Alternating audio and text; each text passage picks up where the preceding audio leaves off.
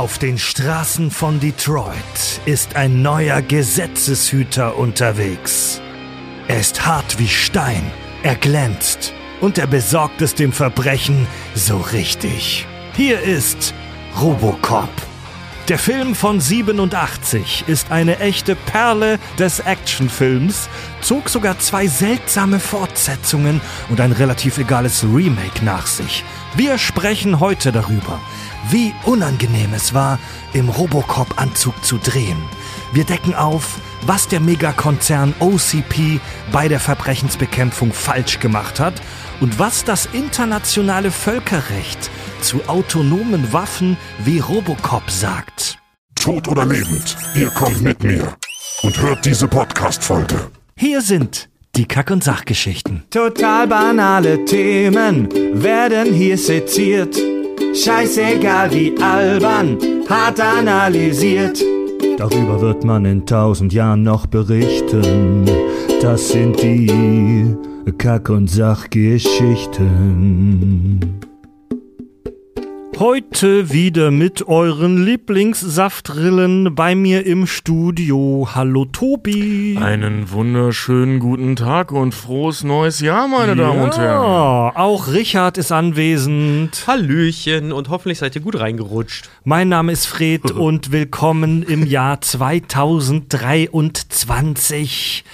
Die ersten paar Wochen oder Monate fühlt sich ja immer noch an wie Zukunft, muss sich immer noch dran gewöhnen, das Datum anders zu schreiben. Ja, frohes Neues, liebe Leute, frohes Neues. Frohes Neues. Ja. Ja. Wir sind zurück aus der äh, kurzen Weihnachtspause, haben im Dezember auch unseren ersten großen Tourblock für unsere Tour Brainfuck überlebt. Mehr oder weniger. Also Mehr Farb, oder weniger. Farb geht's nicht so gut. Farb, Farb nüchtert noch aus. Farb war, Farb war ja überraschend bei drei Auftritten im Dezember vorbei. Auch sowas kann passieren bei unseren Auftritten. Ja. Oh, Und Junge, hat der sich Backstage daneben genommen, ey. haben wir den aus Junge, München Junge. eigentlich wieder mitgenommen? Ja, ich habe Also ihn, ich ich hab's doch geschafft, ihn in den Wagen zu werfen, aber was mich halt echt gewundert hat, wo hatte er den Schwan her und warum hatte er keine Hose mehr an? Leute, wir haben ja gerade so eine kleine inoffizielle Miniserie am Start hier bei den Kack- und Sachgeschichten. Wir sprechen über Actionfilme. Und das wurde in meiner, in, in meiner Abwesenheit, in meinem kurzen Babyurlaub einfach so beschlossen von Tobi und Richard. ähm, wir sprechen in ein paar Folgen lang über Actionfilme. Und heute sprechen wir über Robocop. Worüber reden wir nochmal? Robocop. Nein, wa, wa, was für Filme? Ach so, Actionfilme. Actionfilme. Die Leute wollen Action, egal in welcher Krise wir stecken, welches Jahr wir schreiben, aber eins wollen die Leute immer sicher, Action. Action. Simpsons, oder? Ja. Ja, das stimmt ja auch. Also ich, geil. Ich glaube auch, dass dieser Wunsch, dass wir jetzt über so klassischere Actionfilme sprechen und ähm, ich sag mal noch einige andere Dinge, die in den nächsten Wochen folgen werden. Wir haben da ein paar ganz coole äh, äh, Sachen uns überlegt. Ähm, ich glaube, das kommt daher, dass wir einfach alle die Schnauze voll haben von Comicverfilmungen. Gerade ja, Oder? gerade ja. Ich habe gerade keinen Bock über Comicfilme zu reden. Ja. Ja, vor allen Dingen, ich sehe mich gerade auch so ein bisschen, das ist wie, weißt du, wenn du älter wirst und plötzlich handgemachte Musik halt zu schätzen lernst, dass du dann auch sagst, weißt du was, jetzt gucke ich mir mal die Filme an, wo, wo das alles herkommt. Ich gucke mir mal die Originale an, die jetzt eh alle geremaked werden und erinnere mich ja, daran, stimmt. was für einfachere Zeiten das waren. Wo Krachbumm noch ohne Computer gemacht wurde. ja. Ne? War total erschrocken heute. Robocop, äh, äh, Laufzeit Stunde 40. Geil. Ja, und äh, das, so ein Film ist das heute, wo Krachbumm noch ohne Computer gemacht wurde. Wir sprechen hauptsächlich heute über Robocop 1 aus dem Jahre 87. Wir sprechen auch kurz über Robocop 2 und ganz kurz über Robocop 3 und äh, sprechen auch noch kurz über das Remake aus 2014. Aber hauptsächlich heute über The One and Only Robocop 1. Ja, move, creep. Tobi. Ein Außerirdischer. Steh auf Robocop, ey. Ein Außerirdischer, der sich für Verbrechensbekämpfung interessiert, aber keinen Plan von der menschlichen Filmgeschichte hat, kommt auf die Erde. Was ist Robocop? Ja, Robocop ist ein US-amerikanischer Spielfilm vom Regisseur Paul Verhoeven, in dem es um, naja, Robocop geht, also einen Polizisten, der in eine Maschine umgebaut wird und so Verbrecher bekämpft als Robocop. Das klingt schon nach einer Menge Spaß, Alter. Das klingt halt echt so, als wäre das. Oh, das klingt, als wäre das der letzte Dulli-Film halt Ey, eigentlich. ein bisschen ist das auch. Na, na, ja, Ja, ja. auf jeden Fall, aber er ist.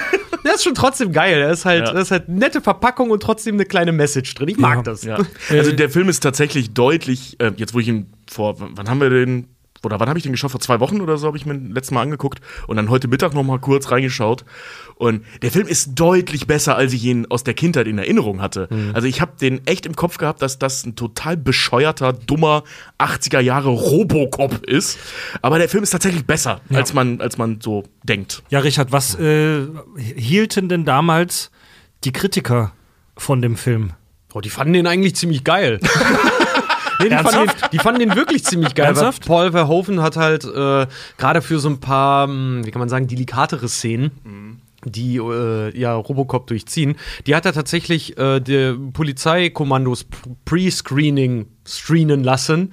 Und da es nicht gerade wenig Polizisten in Amerika sind, weil das ist ja da kein Public Service, das ist ja mehr ein Business, äh, fanden die das geil, haben das natürlich verbreitet ohne Ende. Und aber auch die Kritiker haben gesagt, so, okay, gut, das ist einfach ein arschgeiler Film halt irgendwie. also auch heute noch auf, äh, ich glaube bei IMDb äh, rangiert er so ungefähr, weiß nicht, 7,5, 7,9, 7,6 sogar, siehst du? Und bei Rotten Tomatoes ist er auch bei, ich glaube, 96 zu 89. Also cool. schlug halt volle Pulle ein. Alle fanden den total geil und neu und modern und weird und das sprach alle an. Ich, ich habe irgendwie das Gefühl, dass, dass es allen so geht, dass sie da sagen so, ah, der war schon geil, oder? Robocop ist halt wirklich gut gealtert. Das ist wie so ein Stück Technik, was so früher, was, früher so top-notch halt war. Und jetzt kramst du es irgendwann mal wieder auf und stehst da und, sa- und sagst dir, okay, es gibt mittlerweile neuere Sachen, aber der war schon geil. Das war schon geil, was ich hier in der Hand habe. Ja. Den Regisseur Paul Verhoeven, den äh, kennt man äh, von Flash and Blood zum Beispiel, äh, den leider viel zu wenig Leute kennen. Total Recall, Basic Instinct, Showgirls, äh, Gott, ja. Hollow Man und ein Film, über den wir schon gesprochen haben, Starship Troopers. Robocop und Starship Troopers haben einige Parallelen, über die äh, man sicherlich heute auch noch kurz reden kann.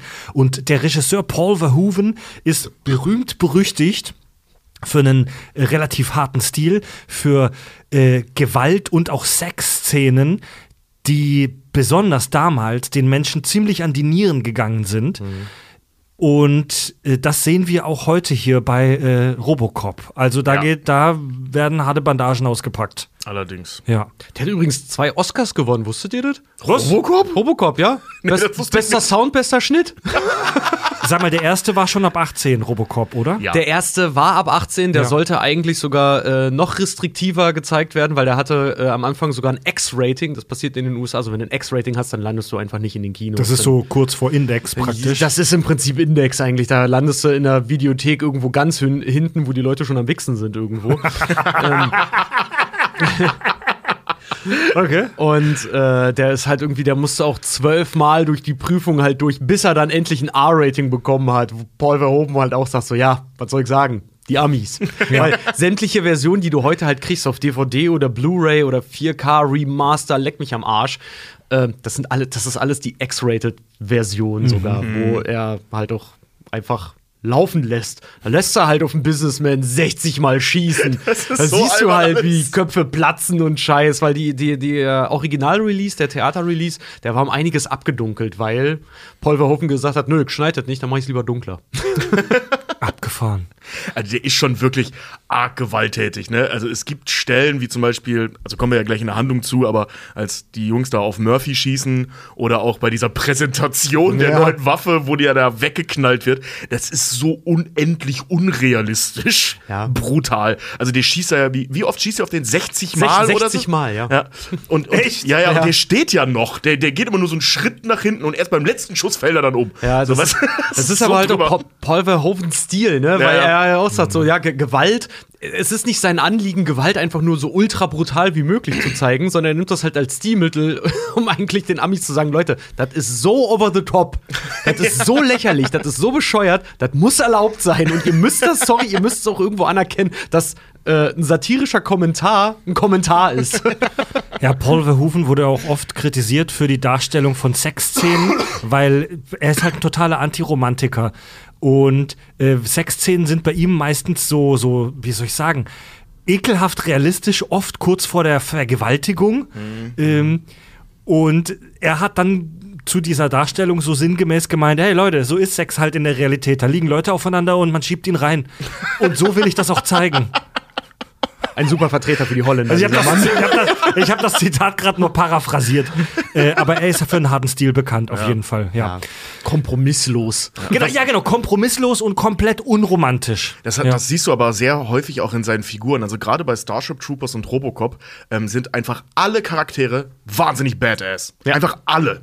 Ne? Und was er aus irgendwelchen Gründen ständig macht, ist, bei Paul Verhoeven gibt es keine Geschlechtertrennung in Umkleiden oder so. Finde ich super. Äh, Finde ich auch, aber das stimmt. Das fällt Ständig. echt auf. Die ziehen sich alle immer um. Ja. Und zwar im selben Raum. Ja, und es gibt bei jedem Paul Verhoeven-Film, gut, bei Showgirls, das ist jetzt eine andere Nummer, aber gibt immer Ja. irgendwo, irgendwann gibt es immer Titten. Komm. Ja, weil- weil die sich halt alle im selben Raum umziehen, so, ne? Und da ziehen sich halt auch eben Frauen um. Ja, und das ist halt ein progressiver Holländer, so dem ist das halt egal. Also bei Starship Troopers kommt, das ist eine moderne Gesellschaft. Warum sollen die nicht alle unter derselben Dusche stehen? Ja, der, der der hat wahrscheinlich in den 70ern in holländischen Theatern Koks gerotzt, während, während alle nackt waren. Äh, Das ist halt so bei diesen alten Künstlern. Er hat bei Robocop eine Szene, er hat 30 Darsteller äh, komplett nackt drehen lassen. Ja. So, ne? bei, der, bei der Geiselnahme um, eine, um, um die Infrarotkamera, weil die Infrarotkamera war zu teuer zu dem Zeitpunkt, weil er gehört hat, was die bei Predator für einen Scheiß damit hatten. Und dann hat er die halt einfach alle nackt ausziehen lassen und anmalen lassen, weil es billiger war, so äh, zu filmen, als es tatsächlich mit einer Infrarotkamera zu machen. Der Typ ist so schräg, ey. Starten wir doch mal mit dem ersten Film Robocop 1, 1987. Äh, schon eine ganz klare Parallele zu äh, Starship Troopers, der ja ein paar Jahre jünger ist. Der Film beginnt damit, dass wir als Zuschauer eine Nachrichtensendung sehen. Wir sehen so vier, fünf Minuten Nachrichtensendung und dadurch bekommen wir kompakt und schön zusammengefasst ein Bild davon, wie diese Welt ist, in die wir da jetzt reingeworfen werden. Ja, Hammer. So, diese Nachrichtensendung fängt schon komplett krank an. Die Top-Story sieht nämlich so aus. In Südafrika gibt es Aufstände der Bevölkerung gegen die weiße Militärregierung. Es wird so gesagt. Und diese Regierung droht der Bevölkerung mit dem Einsatz einer Neutronenbombe. Und der Sprecher, der Nachrichtensprecher, lächelt, während er diese News verkündet. Ja, also komplett überzeichnet, ne? Richtig geil. Volle Bulle. Dann sehen wir einen Werbespot, wo uns ein Arzt ein künstliches Herz zeigt, mit dem Hinweis, dass man dieses künstliche Herz, mit dem man viel länger und gesünder leben kann, auch von der Steuer absetzen kann. Also da bekommen wir praktisch zwischen den Zeilen ganz klar gesagt, ey, das ist aber nur für die Reichen. Ja. Vor allen Dingen halt Das ist keine K K Kassenleistung. kom komplett durchindustrialisiert, halt so auch noch mit diesem so, ne, wenn Sie das möchten, rufen Sie diese Nummer an, so klassisches Tele Fernseh QVC Scheiß, ne, diese Nummer anrufen und denken Sie dran, wir kümmern uns. Oder wir sorgen uns um Sie oder was da im Original ist halt geil ist, so, and remember We care. So, ja, my ass, who cares? Und dann folgt noch ein Bericht, in dem wir erfahren, dass ähm, die Polizei der Stadt Detroit, wo unsere Handlung spielt, dass die ganze Polizei der Stadt Detroit vom Privatunternehmen OCP geführt wird. OCP Omni Consumer Products. Einfach, wir sind wie die Treufuß, so, ne? Oder Acme. Ja. Acne, ja. Ja. Evil Corporation. ja. Einfach halt. so, ja. Wir wissen, wo sie arbeiten. Wir wissen, wo sie wohnen. Und in dem Bericht erfahren wir, dass es mal wieder zu toten Polizisten gekommen ist äh, und dass dafür vermutlich der Gangsterboss Clarence Bodicker verantwortlich ist, der anscheinend schon 31 Polizisten umgebracht hat. Ja, also Detroit ähm, steht, äh, steht im Schatten von einem brutalen Copkiller. Ja, Papa Foreman. Ja, Also, aus der 70s, 70s Show, ja. Ja, die wilden 70er, wo er den, den, den Vater spielt. Also Ja. da spielt er ja den Vater. Und es ist so weird, den in dieser Rolle als bösen Cop-Killer zu sehen. Das war aber das Ding, was er halt schon immer machte in den 70ern. Er Ja, war auch ich mal weiß, ich an- weiß, bei, bei einem Gene Hackman-Film, ich weiß nicht mehr, ich glaube, äh, irgendwas mit Mississippi, Burning Mississippi. Äh, da ist er auch der Anführer vom Ku Klux Klan. Also, Mississippi ne? Burning. Äh, Mississippi Ja. Burning, genau. Und da ist er, da, er ist halt einfach. Ich finde das halt auch geil, weil keiner, keiner verkörpert diese Rolle von diesem Clarence so fucking gut wie der, weil er halt einfach so, so ein gnadenloses Wiesel, so ein gnadenloser Ja. Wichser So ein Hutzelmännle. Ja, der halt, der halt Leute ausnutzt, solange wie sie ihm nutzen halt auch und sofort halt auch alle vorm Zug wirft, äh, äh, unterm Bus schmeißt, solange es ihm halt irgendwie nützt. Also ein absoluter Wichser. Ja, der ist, ein- also der spielt das auch großartig. Ja, das ist groß. Dieser, dieser Bösewicht, also der rangiert für mich tatsächlich so unter, unter der Riege so Predator und Darth Vader. Genauso kultig ist der Typ auch. Also jetzt, jetzt kichern und lachen wir schon, während wir diese brutalen Dinge hier vortragen. Das ist halt alles alles sehr überzeichnet gezeigt. Ja, voll. Also eine ne Nachrichtensendung gleich als erste Szene zu zeigen, ist sicherlich nicht die subtilste Einführung in ein Worldbuilding, aber sie ist sehr effektiv. Ja. Und halt auch schön gemacht, ne? Also genau wie bei Starship Troopers halt. So, der hat sich halt einen geilen Stil dafür überlegt, dass du halt schon nach zwei Minuten anfangen musst zu lachen, weil die Welt, die wir jetzt gleich sehen werden, so abstrus ist und so kaputt ist, dass es nur noch lustig sein kann. Vor allem auch so Also der Ton ist einfach direkt gesetzt. so on point halt. Wie führst du eine Welt, ein Globus im Prinzip ist das ja eine globale Weltordnung, besser ein durch das, was in den Nachrichten Ja. halt passiert, was Ja. da gerade so alles passiert. Wisst Ja. ihr, was mir jetzt beim Neugucken des Films aufgefallen ist? Das, was wir hier sehen, dieses Szenario, diese Welt, das ist ein Cyberpunk-Szenario, das sich gerade in der Entstehung befindet. Low-Tech Cyberpunk.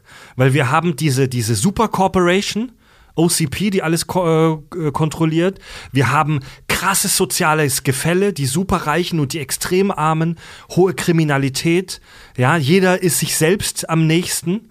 Und naja, die, die Cyborgs, die kommen jetzt dann ins Spiel. Gleich. Ja.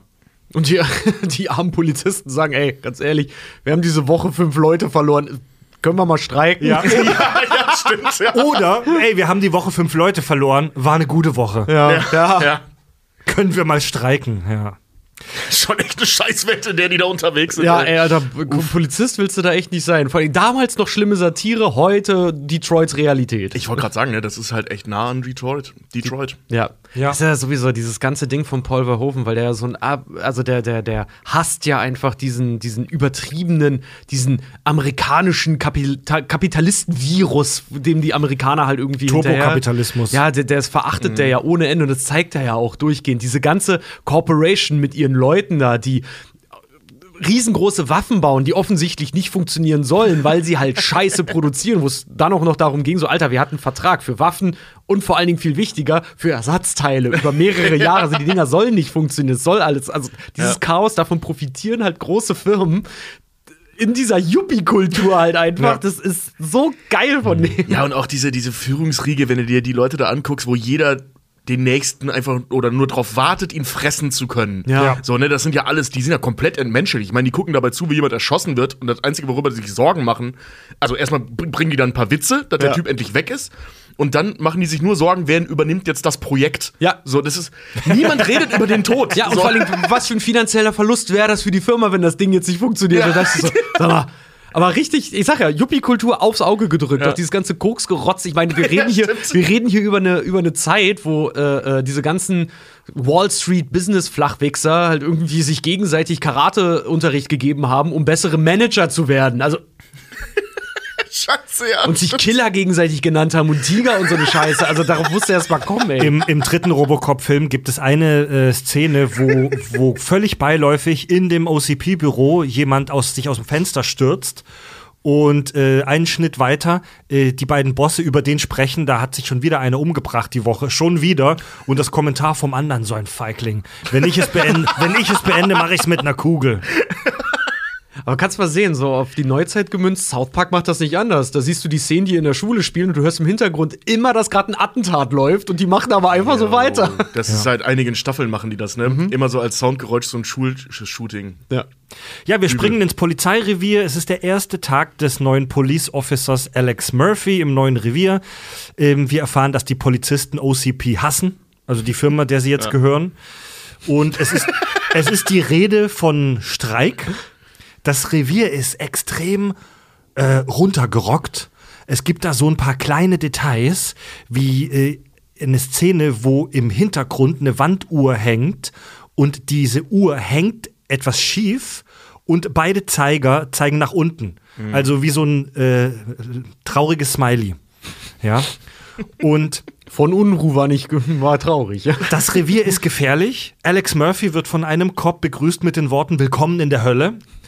Es kommt wohl häufig vor, dass Polizisten im Einsatz sterben. Das ist wirklich alles wahnsinnig subtil. Murphy und seine äh, neue Partnerin Lois, die gehen jetzt auf Streife. Und äh, wir springen dann zu äh, OCP in den Firmenturm. Turm. Da gibt es eine Präsentation. So. Wir erfahren, das ist, wird in der, in der Robocop-Welt noch eine Rolle spielen, ein paar Mal. Wir erfahren hier, dass OCP, diese Superfirma, einen Plan hat. Die wollen Detroit komplett neu bauen. Die wollen Detroit praktisch platt machen und neu erbauen und eine neue Stadt namens Delta City erschaffen. Und sie stellen in dieser Präsentation auch den neuen Verbrechensbekämpfungsroboter vor. ED 209. Ed 209. Ich meine, bei, bei Judge Dredd ist das im Prinzip schon passiert, ne? Da hast Ja. du halt Megacity 1 und Megacity 2. Ey, ich, ich kann nicht aufhören zu lachen, weil wenn man sich die Handlung, also wenn man den Film nicht guckt, sondern sich nur die Handlung anhört, das ist alles so abstrus, was da in diesem Film abgeht. Also es ist so geil plump on the nose. Ja. So, guckt euch an, wie scheiße ihr seid. Das, Ja. Also diese, dieser Film blutet eine Beleidigung den Amerikanern gegenüber. Das ist einfach so geil. Ja, richtig den Stinkefinger in die Yuppie-Kultur. Das ist halt einfach dieses so, wir verhalten uns wie Götter und können aber eigentlich nix. So, ja. Wir, bauen, wir reißen Detroit ab und bauen eine neue Stadt dahin. Und die, ja, die, Antwort, die Antwort der Firma auf die Kriminalität ist, dass sie diesen Verbrechensbekämpfungsroboter Ad 209 jetzt vorstellen, der, der so auf zwei Beinen rumläuft, sieht ein bisschen aus wie eine plumpe Version von den äh, ATST, den Kampfläufern bei Star Wars, der aus irgendwelchen Gründen Löwengebrüllgeräusche von sich gibt. Vielleicht um einzuschüchtern. Das ist doch geil. Stell dir mal vor, du hast da so ein, so ein Vieh und dann, das ist so, als würdest du so, weiß ich nicht, Blitze auf deine Schuhe malen, um schneller zu laufen. Genau. Ey, dieses Viech, ne, mit seinen komischen Tiergeräuschen, der fällt ja nachher auch so eine Treppe runter und so, ne? Und ich habe den Film mit Ramona geguckt, sie kannte den nicht und meinte nur so, also irgendwie ist das Ding ja schon süß, ne? Weil das verhält sich halt wie so ein Hund, wie so ein trotteliger Hund. Das macht Sie fand, Schweinelaute. sie fand Ja, aber Ad 209 süß. Ja, wo der da so, und dann fällt er ja so die Treppe runter und liegt dann da. Das ist irgendwie Das halt auch süß. dann untermauert. Erst ist er der knurrende, blö- böse Löwe, Tiger, was auch immer, sucht dir eine Großwildkatze aus und wenn er liegt, ein Schweinchen. Dann sind die Laute von. Ja. Ja, die Präsentation von Ad 209 geht gnadenlos schief. Äh, die wollen, die wollen, ähm, naja, so tun, die wollen praktisch inszenieren, als ob Ad 209 einen Mitarbeiter da entwaffnet. So einen Kollegen. Sie wollen eine Demonstration Genau, sie machen. wollen, genau, das Wort lag mir auf der Zunge. Sie wollen eine Demonstration machen und da geht was schief. Ad 209 bringt diesen armen äh, Yuppie nämlich auf brutalste Art und Weise um. Im Konferenzraum der Firma wird er mit einer Maschinengewehrsalbe durchlöchert wie ein Schweizer Käse. Das ist echt so übertrieben gewaltig. Aber mal ohne Scheiß, wie geil waren äh, die Ende 80er die Blutpakete noch. Ne? Ja. Auch bei Paul Warum, so richtig so puff, puff, puff und das Blut kommt da raus. Und das ist so viel besser als CGI-Blut. Ich finde es so ja. viel geiler. Es ist, es ist echt brutal. Also es, es, der kriegt nicht nur einen Kopfschuss oder zwei, dreimal. Nein, der wird in den Torso, gefühlt zwei Minuten, kriegt er in den Torso Kugeln. Und die Klamotten platzen auf und das das Blut spritzt. Das Make-up in dem Film ist scheiße. Du siehst, dass da einfach nur Klamotten aufplatzen und Ja. die Haut drunter rot gefärbt ist. Aber es ist trotzdem so lächerlich brutal. Ich find's trotzdem total geil. Vor auch dann auch noch diese, halt Paul Verhoeven, ne? das ist ja kein, nicht durchgehende Satire, das sind ja Mhm. seine satirischen Kommentare dann dahin immer, dass der da vollkommen zerfetzt wird, dann auf seinem Modell liegt und dann, nachdem alles vorbei ist, einer sagt, jetzt ruft doch endlich jemand einen Arzt. So, Stingy. der, Der ist hin, ey. Ja, aber das macht er halt auch bei Starship Troopers. Der kriegt einen Kopfschuss und er nimmt erstmal den Helm ab. Sanitäter! also, Super geil. Voll geil. Ja, Oh Mann, und ey. äh, also Ad 209, die Präsentation ist gescheitert äh, und der eine junge Yuppie, dessen Namen ich jetzt nicht mehr weiß, der eine junge Yuppie, ähm, Star, ähm, BWLer oder was auch immer das der Typ ist, der äh, springt dann in die Bresche und sagt, ey, wir haben da noch ein zweites Projekt, das Robocop-Projekt. Was dem Oberboss gar nicht gefällt, denn der wollte ja das Ad 209-Projekt an den Start bringen. Und der Junge sagt, wir haben das Robocop-Projekt. Und die äh, Bosse sagen, alles klar, bringt Robocop an den Start. Und jetzt brauchen wir aber noch einen Zitat armen Irren als Freiwilligen. Vor allen Dingen ganz kurz, um noch mal kurz auf dieses Bashing der Yuppie-Kultur noch mal drauf zu hauen. Ihr wisst, wie der Typ heißt, den er aussticht? Dick, Nee. Dick Johnson. Übersetzt Johnson. Schwanz, Schwanz. Ach so, ja, stimmt. Ja, Dick Dick, Johnson. Johnson. Ja, ja, stimmt. So, wir springen wieder, wir springen wieder zurück zu unserem Polizisten Alex Murphy. Es gibt einen Rauf, Raubüberfall. Raufüberfall. Clarence, also dieser Obergangsterboss, der Copkiller und seine Crew ähm, begehen einen brutalen Raubüberfall. Ja, und Murphy und Lois, die beiden Polizisten, versuchen, die zu äh, schnappen, werden dabei von den Gangstern aber gefangen genommen. Und Alex Murphy wird jetzt im Räuberversteck brutal von den Gangstern verstümmelt. Diese Szene hat mir als Kind Angst gemacht. Ja, Ja, auch. Die hat mich komplett fertig gemacht. Volle Pulle noch dazu auch dieses, auch wieder Paul Verhoeven, so die Leute übertrieben, also es muss ja auch wehtun wie Sau halt einfach, ne? aber wenn die halt einen Schuss abkriegen, dass die wirklich, die verzerren die Gesichter, du siehst Ja. die Zähne, die winden sich vor Schmerzen. Das heißt, ich dachte so, boah, ey. Und also die hat mich bei, als Kind auch, ich habe da echt Albträume von gekriegt. Ja, ja. und wenn bei, äh, wenn bei Robocop Leute getötet oder verletzt werden, dann schreien die so richtig übertrieben kläglich, so. "Ah! Ah!" Und das hat mich als Kind echt mitgenommen. Ja. Äh, kleine, kleine Backstory, die ich glaube ich schon mal erzählt habe. In der Grundschule ähm, war äh, einer meiner besten Freunde ein Kind äh, und de dessen Vater US-Soldat war und in Heidelberg stationiert war. Und der hatte deswegen immer irgendwelche geilen VHS-Kassetten aus Amerika rumliegen. Unter anderem Robocop 1 bis 3. Und wir haben als Grundschüler uns diese Filme ewig reingezogen. War natürlich noch viel zu jung dafür. Und die haben uns echt mitgenommen, aber wir haben die trotzdem immer wieder gucken müssen, auch als Mutprobe. Diese Szene, wo Alex Murphy verstümmelt wird, haben wir oft geskippt. Wir haben oft Vorwände vor uns selbst gesucht, um diese Szene zu überspulen, weil die echt hart ist. ja. Ja. Das ist, das ist Paul Verhoeven, Mann. Bei all dem äh, witzigen, überzeichneten Scheiß in dem Film, die Szene nimmt dich heute noch mit, Mann. Ja. Ja. Und also sie ist zwar auch, genau wie die vorherige Szene im Konferenzraum, völlig übertrieben und auch unrealistisch. Manchmal reagiert er auf die Kugeln, manchmal nicht. Ähm, also weißt du, dass er mal umfällt und dann, keine Ahnung, ich glaube, die schießt mit acht Mann auf ihn und der bleibt einfach stehen. aber Pumpguns, bis die leer sind. Genau, ja, aber der letzte Pumpgun-Schuss, der lässt ihn dann umfallen und so. Ne? Also, das ist super unrealistisch, komplett überzeichnet. Aber so wie die Szene gebaut ist, dieser Schrei, den du schon meinst, ne, äh, oder angesprochen hast, dieser, dieser klägliche, jämmerliche Schrei von ihm, dieses Surrounding, diese dunkle, abgefuckte Hütte, in dem das da stattfindet, das Gelächter von den Leuten, während Ja. die auf den schießen und so. Diese Szene ist so fies einfach. Obwohl er eigentlich genau das gleiche macht wie in der Konferenzgeschichte. Nur in einem anderen Surrounding Mhm. und mit einem anderen Gefühl.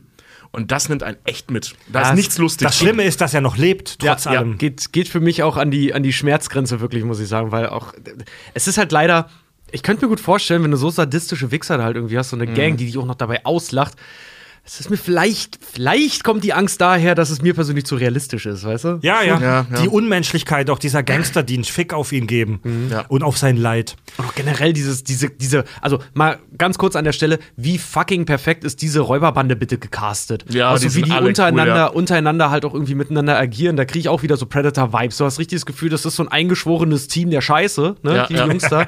Und äh, du hast halt so die, die Goons, die auch noch lachen wie kleine Kinder die ganze Zeit. Und dann hast du den Oberanführer, der sich gerade mal zu einem Schmunzeln halt irgendwie hinreißen lässt und ein absoluter Sadist ist, einfach so, ne? Der aus Spaß Leute foltert. Ja. So, ey. Ja, der witzigerweise ja auch Bottiger, also auch was mit Dick heißt.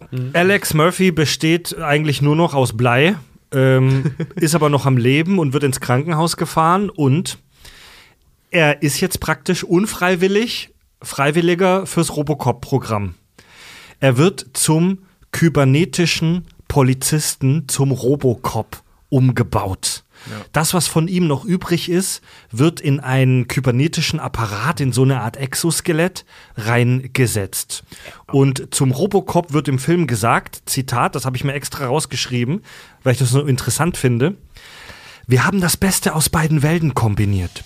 Die schnellen Reflexe der modernen Technologie, ein computergestütztes Gedächtnis und eine lebenslange Programmierung, das Gesetz auf der Straße zu vertreten.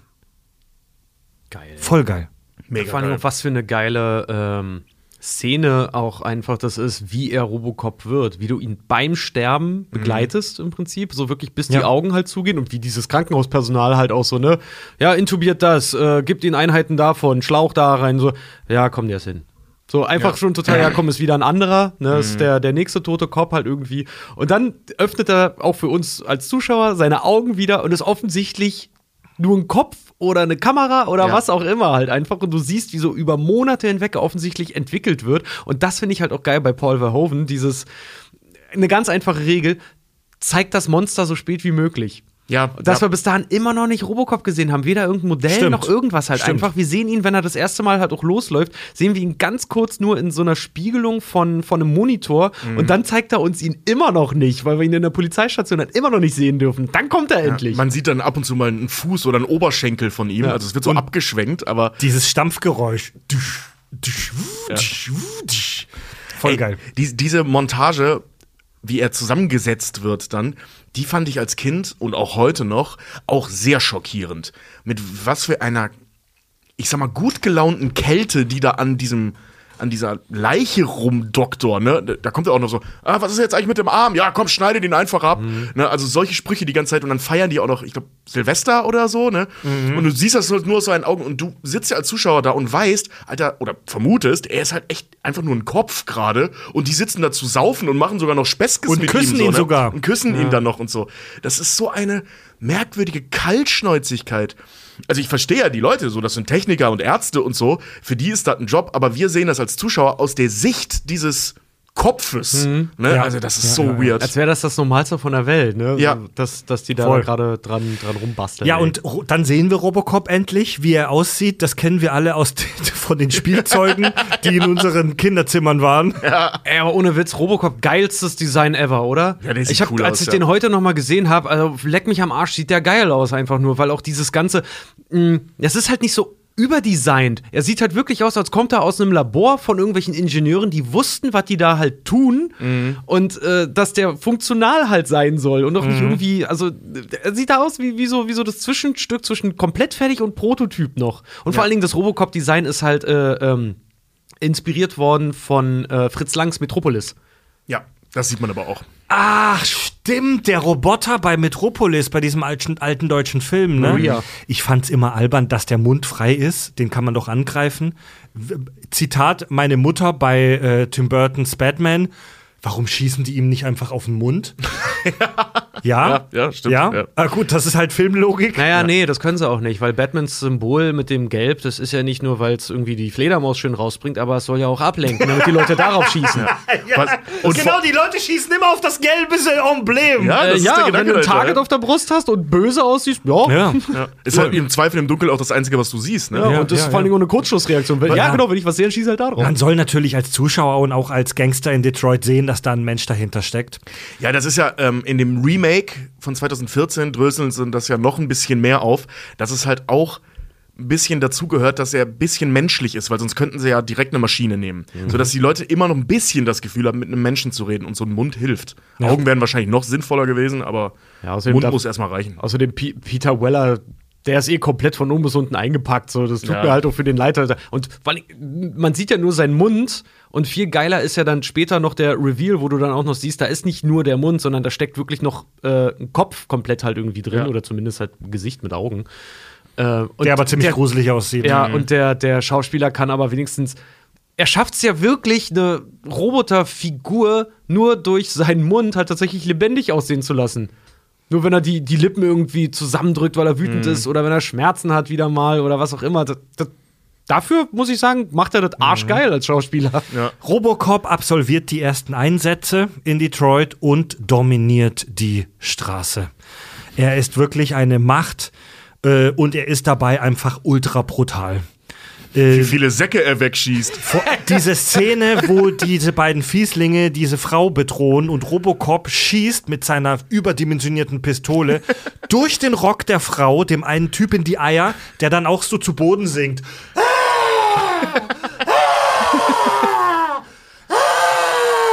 Ich glaube schon, dass das wehtut. Ja, Mann, stell dir mal vor, du kriegst mit so einer Knarre eins auf die Eier.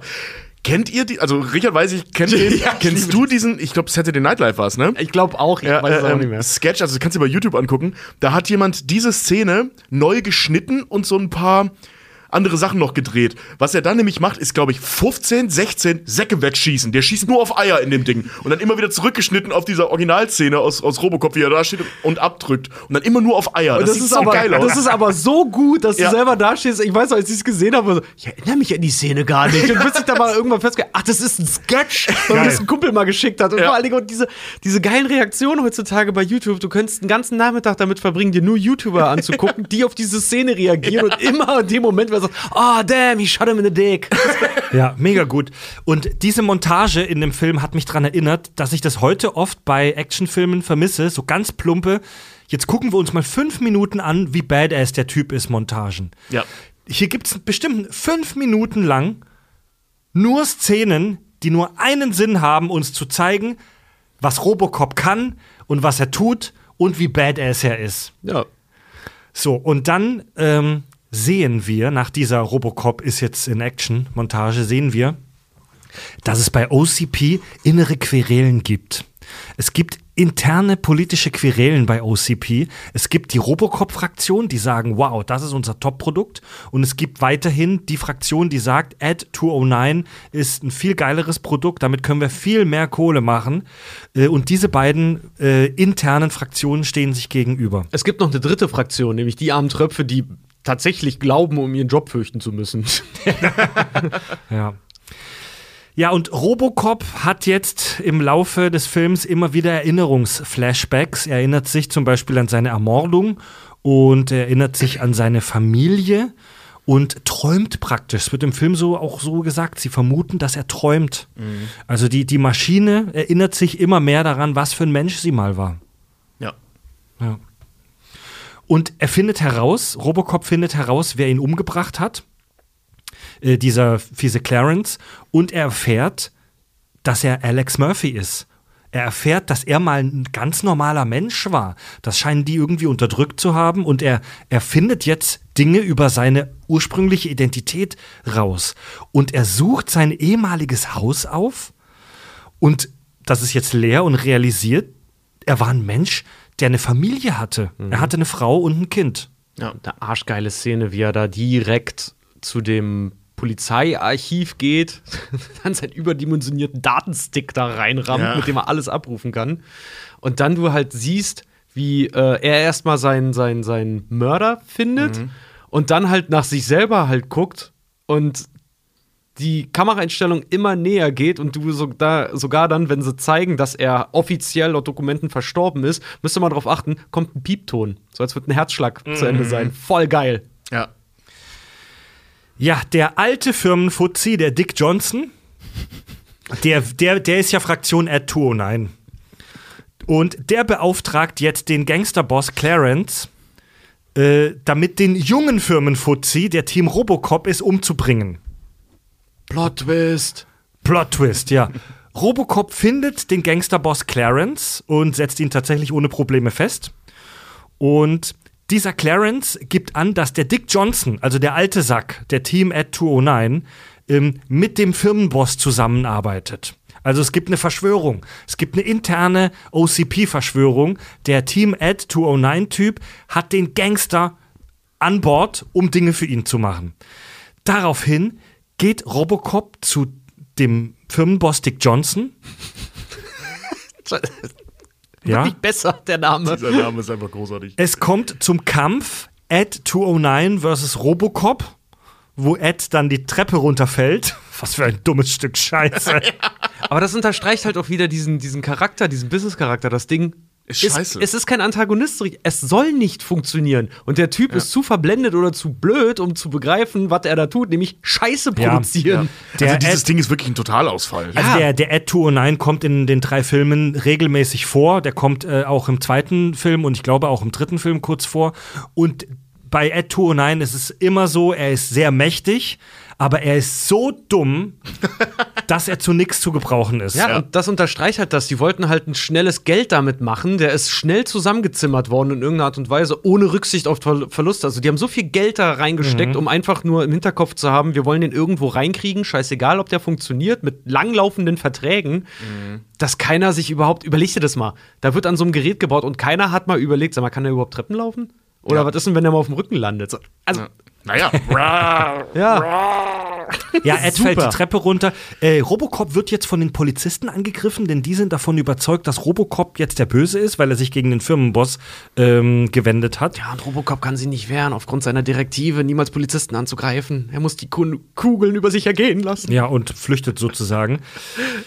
So, und jetzt kommt es zum Polizeistreik. Und die Kriminellen tanzen auf den Straßen äh, Detroits und die Stadt versinkt im Chaos. Äh, der beschädigte Robocop versteckt sich derweilen mit seiner Partnerin Lois in irgendeiner abgefuckten ähm, Lagerhalle oder was das ist. Stahlwerk, glaube ich. Chemiefabrik. Ja, Oder, und ja, egal. es kommt zum Kampf gegen den äh, Gangsterboss und Ed 209. Also es kommt nochmal zum Kampf gegen den Dummy-Roboter. Auf äh, diesmal im Freien. Äh, Robocop kann den Vorstand, den Dick Johnson, den Firmenboss, dann bloßstellen und töten. Und ja, ihr merkt schon, das, das ist jetzt, es ist jetzt relativ repetitiv. Der kämpft gegen Ja, ja. den und dann gegen den und dann gegen den. Ganz am Schluss kommt es relativ abrupt zum Ende, als Robocop den bösen Firmenboss umbringt. Und dann fragt der eine noch Robocop, wie heißen Sie? Murphy. End Endcredits. Dann noch das erste Mal der Titel. Und es klingt jetzt so, wenn man die Handlung so zusammenfasst, klingt es halt wirklich eigentlich äh, wie, ein, wie ein dummer Bom-Bom-Bom-Actionfilm, aber ja. ey, wenn ihr den noch nicht gesehen habt, hier wirklich auch mal, ich glaube von uns dreien die Empfehlung auch, ne? Das Ja, ist ja, wirklich, absolut. das ist ein Action-Drama eigentlich schon, weil ich finde, die Handlung hat schon Dramazüge hier und da. Wie er realisiert, dass er mal ein Mensch war und solche Naja, Sachen. es ist ein schon Mensch, der zur geil. Maschine gemacht wird und dann eine Maschine, die wieder zum Menschen wird. Also Ja. das ist schon ein cooles Thema. Das ist ein ziemlich cooles Thema, aber dazwischen hast du halt auch Humor und diese satirischen Und Dick Johnson. und diese, diese satirischen Kommentare halt von einem Paul Verhoeven, die halt so on the nose sind, dass du dich nur wegschmeißen kannst an Ja. so vielen Stellen, ey. Und natürlich ein paar der besten One-Liner aller Zeiten. Ich meine, Your Move Creep, ne? Oder Ja. Stay Out of Trouble. Oder was ich im Original sehr schön finde, Bitches Leave. genau, stimmt. Bitches leave. Ja, Dieser Film ist, teilweise ist der wirklich stulle, ne? Also, es gibt da die, die also die, diese Action-Szenen, wenn er gegen Ed kämpft. Das sieht alles ein bisschen arg billig aus, weil der war auch eine Low-Budget-Produktion, der Film. Das sieht man auch. Ähm, und es ist ja in erster Linie dann wirklich einfach nur Bum-Bum. So, ne, da ist relativ wenig Kommentar, da ist relativ wenig Handlung. Es wird generell wenig geredet in dem Film, ähm, zumindest außerhalb der Firma. Und da, also wenn man die sich losgelöst anschaut, diese Szenen, kann man schon sagen, das ist ein ziemlich dummer Actionfilm. Aber der ist halt so geil verpackt, Ja. gerade wenn wir in diesen, äh, entweder im Polizeirevier sind oder in der Firma. So, die, die machen den Charme dieses Films halt aus. So, ne, da, da wird er so geschliffen, da wird er rund, weil er da witzig wird, weil er da überzeichnet wird, weil er da geil wird. Und dann freust du dich auf diese merkwürdigen Body-Horror-Action-Szenen, die wir da teilweise Ja. haben. Ich meine, hier ein so ein Dude, der wird nachher in so ein Cronenberg-Monster durch so Säure verwandelt und dann fährt er da mit dem Auto durch den durch. Oh, nö. Als der Typ mit Säure übergossen wird, das. Oh Gott, da habe ich als Kind auch so Angst davor gehabt. Das ist- das- Hilf mir! das ist, Indust das ist giftiger Industriemüll, keine Säure. oh, Scheiße nochmal, ey. Same, same, but different. Aber ich Ey, der dir fährt ja auch so durch den durch dann und der platzt einfach wie so ein Wasserballon. Gott, so. ey, ich, la- ich lach zum Selbstschutz, das ist voll gruselig, Mann. Aber ich gebe dir vollkommen recht, weil du merkst halt einfach bei diesem Film, weil das ist, seien wir mal ehrlich, das ist eigentlich ist das 1A B-Filmmaterial Voll, auch, ne? voll, ja. Aber du merkst halt einfach, dass da Leute hinter sitzen, inklusive Paul Verhoeven, der keinen Bock hatte, den zu machen, mit seinem gesamten Cast und all den Leuten, die wirklich einfach ihr Bestes geben. Ja. Und da muss ich sagen, so, ja, da kommt ein gewisses Bock-Feeling auf, dass sie einfach sagen, weißt du was, das ist vielleicht dumm, aber ich mache jetzt hier die beste Arbeit, die ich geben kann. Und dadurch wurde der geil. Paul Verhoeven hatte keinen Bock, den Film zu machen. Nee, das Drehbuch kursierte durch Hollywood und äh, hat so gut wie jeden großen Regisseur halt angefragt und alle haben sie abgelehnt. Und irgendwann landete das halt dann auch mal auf damals noch halt Paul Verhoeven, der in Hollywood nicht das größte Standing hatte, weil halt auch ausländischer Regisseur und so. Und noch neu. ja, und ist halt alles Business, ne? Ohne Kontakte geht nichts. Naja. Und äh, der hat tatsächlich, der hat die ersten fünf Seiten gelesen, hat es zur Seite geschmissen, hat selber in Interviews gesagt, er dachte, das wäre totaler Müll und totaler Schwachsinn. Allerdings hat seine Frau das aufgegabelt, hat sie es komplett durchgelesen an einem Tag und meinte zu ihm, Alter, warum hast du das weggeworfen? Das ist ein hammergeiles Drehbuch so. Und dann hat er sich komplett durchgelesen, hat erkannt, was für ein Potenzial Potenzial der Film hat und hat ihn gemacht. Ja. ja, du musst ihn eigentlich nur richtig machen, ne? Also, wenn ich mir jetzt vorstelle, Steven Spielberg oder so hätte den verfilmt, wäre der mit Sicherheit scheiße geworden. Weil an sich, wenn, du, wenn, wenn du jetzt diesen, diesen geilen Paul Verhoeven-Humor rausnimmst, ist der Film echt doof. Ja. So, ne?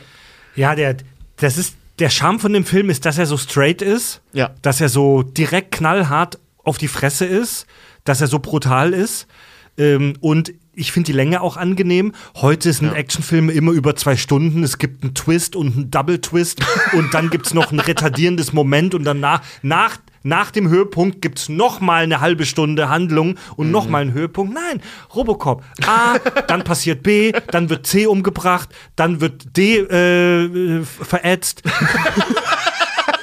Und am Ende gibt es ein schönes, befriedigendes Ende, wo der Firmenboss getötet wird und es gibt einen One-Liner noch zum Rausgehen. Schöner, guter, alter Actionfilm. Genau, richtig schöner Dreiakter so. Ne? Du hast einen Protagonisten, mit dem du mitfiebern kannst, der macht eine, der macht eine, eine Heldenreise dann auch noch so ein bisschen, ein bisschen durch. Die Effekte sind abgefahren, die Kostüme sind der Shit. Die So. Effekte sind abgefahren. Das, das, das trifft's. Er macht eine einfach Der hat, der, ja. hat eine, der hat so eine repetitive Impulsknarre, die drei Schüsse mit einmal immer abfeuert, die er in seinem Bein hat. Wie cool ist das, Mann? Ja, man, da steht er auf dieser Shooting Range bei der Polizei und alle schießen so piu, piu, piu. Und dann drehen sich alle um und in der Ecke steht Robocop. Und dieses Ziel, das da hängt, besteht echt nur noch aus Fetzen. Ja, aber der kann nicht gut zielen, der zerfetzt dich einfach. Ich weiß, also was, was soll uns diese Szene sagen? Weil normalerweise hast du in diesen, diesen Shooting-Range-Szenen ja immer äh, äh, den Effekt, dass man sieht, ah Mann, kann der zielen. Ne? Hier null, Alter. Von dem Zettel ist nichts mehr über. Das ist einfach nur noch Fetzen. In unserem, in unserem Premium-Kanal habe ich, äh, die Folge kam im November, in der Folge Schrott und die Welt Supermarkt, habe ich zugegeben, dass ich als Kind mal im Lädle im Dorf eine Pistole, eine Faschingspistole geklaut habe. Und diese Pistole damals, die hat mich begeistert, weil die so, so, so, so knubbelig, so bollig war und mich an die Robocop-Pistole erinnert hat. die so plump, die Robocop-Pistole hat so ein plumpes Design. Das ist einfach nur so ein langer, breiter Dong. Ich finde das großartig, das Ding, ey. Ey, Ich, finde das auch- großartig. Auch diese ganzen Soundeffekte und das alles. Ach komm, ey, das ist schon. Vor allem, weil du auch sagtest, äh, die, die Länge ist halt angenehm. Weil wenn du halt so Ja. wenig Zeit hast, wie gesagt, da geht eine Stunde 40, ne? Und wenn du nur so eine Zeit hast und so, einen- so einen klassischen Dreiakteraufbau, da musst du dich halt vor allen Dingen auch ein bisschen beeilen. Ähm, eine Story so klar und so eindeutig zu erzählen, dass die Leute wissen, woran sie sind, weißt du? Dass Ja. alleine dieses, dieses, dass du Murphy immer siehst, wie er versucht, ähm, die, die Kanone so geil zu, wie kann man sagen, ne, zu, zu wedeln, nee, zu, Zu, zu Cowboyen. zu Cowboyen, ja, so am Finger rotieren zu lassen, Ja. so, äh, um seinen Sohn ja zu be äh, beeindrucken damit. Und dass du dann siehst, dass Robocop das auch macht, was seine Partnerin feststellt und dann als Clou, ah, vielleicht ist der Typ ja noch da drin. ja. Geil. So, Ja. on point, kurz erklärt, wenn du es nicht gereilt hast, dann gucken die halt nochmal an. Ja. der ist, das ist so geil. Also, Diese abgefahrenen Effekte, wie du es so schön genannt hast, ich finde, das passt sehr gut. Ey, wie ich als Kind diesen Oberschenkelholster gefeiert habe. Also es- sein Oberschenkel geht ja auf und dann fährt die Knarre so raus und dann zieht er das da raus. Das sieht so cool aus. Und ich hatte so eine, so eine relativ große ähm, Spielfigur von Robocop, der das hatte. Weißt du, wo du so auf das Bein drücken konntest und dann ist das so rausgefahren, die Knarre. Und das war so cool. Ich wollte unbedingt so sein. Ich wollte so einen Oberschenkel haben, wo man was drin verstecken kann. Ich habe Robocop, Robocop erst mit 22 oder so das erste Mal gesehen, weil den haben mich meine Eltern tatsächlich nicht gucken lassen, obwohl mein Vater. Recht. Ja, aber ich wollte, ich habe in der Videothek, ich habe ein paar Mal versucht. Mein Vater war mit mir, wenn er, wenn wir nicht im Kino waren, war er relativ häufig auch mal in der Videothek so. Dann habe ich ein paar Mal, wenn dann so, ja, die fünf Filme sollen es halt sein übers Wochenende, Robocop halt so mit rein, reingeschummelt. Mein Vater hat jedes Mal rausgefischt, hat gesagt so, nee, der ist, der ist wirklich nichts für dich. Und dann habe ich ihn irgendwann mit 22 oder so beim Freund meiner Schwester damals äh, bei, äh, bei denen zu Hause das erste Mal auf Blu-ray gesehen und war so, ja, komm, jetzt will ich mal sehen, was die Aufregung um den ist und war danach fertig und er saß da so, ja und? Das war voll geil, ey. Ja, die Spielsachen waren auch geil. Mein, mein, mein Kumpel mit dem Ami-Vater, bei dem ich die Filme immer geguckt habe, der hatte auch den äh, Robocop-Spielsachen. Ich hatte später dann auch Robocop-Spielsachen und die waren sau cool. Ich hatte sogar so ein Robocop-Auto, das es in den Filmen gar nicht gibt. Äh, so einen total bulligen Fa äh, Polizeiwagen. Hattest du keinen Robocopter? Den Robocopter hatte ich nicht. Gab's den? ja, der gab's. Ach du Scheiße. Ich hatte das Motorrad. Also dieses so ein mega knubbeliges Motorrad, das ein bisschen aussah wie aus Batman. Ja, stimmt. Ja, und der Kult war halt diese äh, Robocop-Spielfigur, so eine etwas größere, so wie eine, so wie eine 05er Bierflasche, die Höhe. Ja. Und die konnte Sprüche machen, wenn du drauf Ja. drückst. Hat die halt äh, die typischen Robocop-One-Liner abgelassen. Your move, Creep. You're under arrest. ja. Ja, das kannte meine Puppe auch. Ich glaube, das war genau die einfach. Sag mal, wollen wir zuerst ganz kurz über Teil 2 und 3 sprechen oder zuerst äh, Geschichten aus der Produktion erzählen? Ach, lass mal ganz schnell Geschichten aus der Produktion machen. Das Feeling ist gerade so schön, bevor wir es mit Robocop 2 und 3 kaputt machen. Ja, sag, ey, äh, Ed 209 in Film 1, das ist Stop-Motion-Technik, oder? Ja. Den haben die ge gefilmt mit, hier wie bei Nightmare Before Christmas, ähm, filmen, bewegen, filmen, bewegen, filmen, bewegen, filmen, bewegen. Mhm. Die haben äh, Doppelbelichtung halt gemacht, was damals halt, um diese dystopischen Welten immer darzustellen, halt gang und gäbe war. Wir hatten das schon mal Modell gemacht, abgefilmt und als die Szene dann gedreht wurde, das ausgeschnitten auf dem Film noch wirklich. Äh, was ersetzt werden sollte durchs Modell, das ausgeschnitten und durch das Modell halt reingesetzt in den Film, damit du es dann als komplette Szene hast. Wie zum Beispiel dieses OCP-Gebäude. Ja. Sowas. Und viele Teile auch von, von Detroit, wenn sie die Stadt mal so in groß zeigen und sowas. Das haben sie halt damit gemacht. Und genau das gleiche halt auch mit Ed. Den haben sie halt von einer Stop-Motion als Modell vor Greenscreen gemacht oder vor Bluescreen, glaube ich, sogar noch damals. Ja, das und war haben den dann und haben den dann da eingefügt einfach. Okay. Ja, sieht auch von heutiger Perspektive aus super cheap aus, das Zeug. Ja, das sieht wirklich, also das sieht einfach schlecht aus. Also damals gab es streng genommen auch schon bessere Dinge. Ich meine, Terminator war fünf Jahre vorher, Ja. rund fünf Jahre vorher, aber trotzdem hat man darüber Mitte der 80er oder Ende der 80er äh, noch gestaunt. Ja. Ja, aber Paul Verhoeven hatte sowieso auch ein bisschen Drehprobleme, weil äh, sie waren relativ früh schon over budget und fast schon durch, weil äh, tatsächlich der Robocop-Anzug und alleine der erste Drehtag das ganze Ding so krass zeitlich über den Haufen geschmissen haben. Das, ist, das fand ich halt ganz clever. Sie haben ähm, das, was sie dann gedreht hatten, haben sie beim Produktionsstudio fertig eingereicht, als die Drehtage rum waren, haben aber nicht gesagt, dass sie noch mehr Geld brauchen, eigentlich noch mehr drehen müssen. Haben das eingereicht, was sie hatten, und die Executive haben sich das, haben sich das angeguckt und meinten, ey, wo, wo, gibt's noch, äh, habt ihr das rausgeschmissen, wie Murphy stirbt, wie Alexander Murphy stirbt, ne? Also, nee, haben wir, haben wir, gar, haben wir nicht gedreht, war nicht vorgesehen. Ja, ja, ja, hier habt ihr Geld, macht mal, macht mal, macht mal, macht mal. Das war aber die ganze Zeit geplant. ah, geil. Sie haben es mit Absicht nicht gedreht, Oh, weil das hätte auch schief gehen können. das hätte Ja. auch schief gehen können, aber die wussten halt, was sie da in der Hand haben, weil geiles Produkt halt, ne? Ja. Na, dieser scheiß Robocop-Anzug halt auch. Die haben für, den, für die erste Drehwoche hat das Make-up und Kostüm für Peter Weller zwischen 8 und 11 Stunden gedauert. Am Tag. Was? Zwischen 8 und 11 Stunden den zu Robocop zu machen. Weil dieser ganze Anzug wohl so klonky und so schwer halt auch sein, äh, wohl gewesen sein soll und die halt auch während des Drehens kamen noch neue Probleme auf, weil der hat wohl laut eigener Angabe pro Drehtag, in der ersten Woche pro Drehtag ungefähr anderthalb Kilo Flüssigkeit jeden Tag verloren, äh, weil der so geschwitzt hat in dem Teil, weil das halt auch sau schwer war, wo, äh, wo sie dann später eine Kühlung einbauen mussten in das Ding. Das glaube ich. Ja. Ja.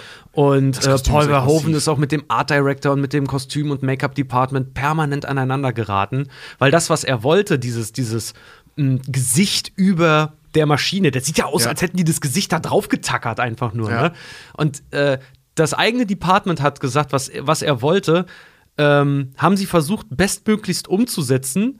Und als er es gesehen hat und gesagt hat, das ist total geil, haben sie ihm nicht geglaubt. Und deswegen permanent mit ihm gestritten, fast jeden Tag, ob er, die, ne, äh, ob er jede Szene, wo man das sehen kann, nicht dunkler filmen kann. Damit, sie- damit, weil die selber verunsichert waren, weil ein Regisseur sofort gesagt hat, ist perfekt, nehme ich so ab. Ja weil die. Angst hatten, dass man die Nähte sieht oder die Fehler im Make-up oder so. Und dabei muss ich, wenn ich es heute sogar mir angucke, sagen, das sieht so glatt und gut aus, Ja, ey. und ekelhaft. Das sieht furchtbar schlimm aus. Seltsam. Ja, nee, ey, das Design von Robocop, das ganze, wie soll ich sagen, Make-up von Robocop, so da gibt's echt nichts zu meckern. Das sieht geil aus. Ja. Ja, und der echte, also der Film Robocop hat auch tatsächlich dazu beigetragen, dass ein Verbrecher festgenommen wurde. In Sacramento in Kalifornien lief der Film. Ja. Und tatsächlich ein Kleinverbrecher, der auf der Flucht vor der Polizei war, der wollte sich in dem Kino verstecken, ursprünglich. Da lief aber Robocop. Und er hat sich da hingesetzt und den Film sich angeguckt und hat dabei voll vergessen, dass die Bullen schon hinter ihm waren, auch im Kino. Geil. Ja, nur wegen dem Film wurde dieser Gauner geschnappt. Ja, weil der so geil war, dass er vergessen hat, dass er gerade gejagt wird. Hätte es den Film nicht gegeben, würde der Mann heute noch äh, kleine Läden ausrauben. Ja, Wasserpistolen klauen und so. Sehr geil. Wir haben die Flugblätter gesehen. Fried.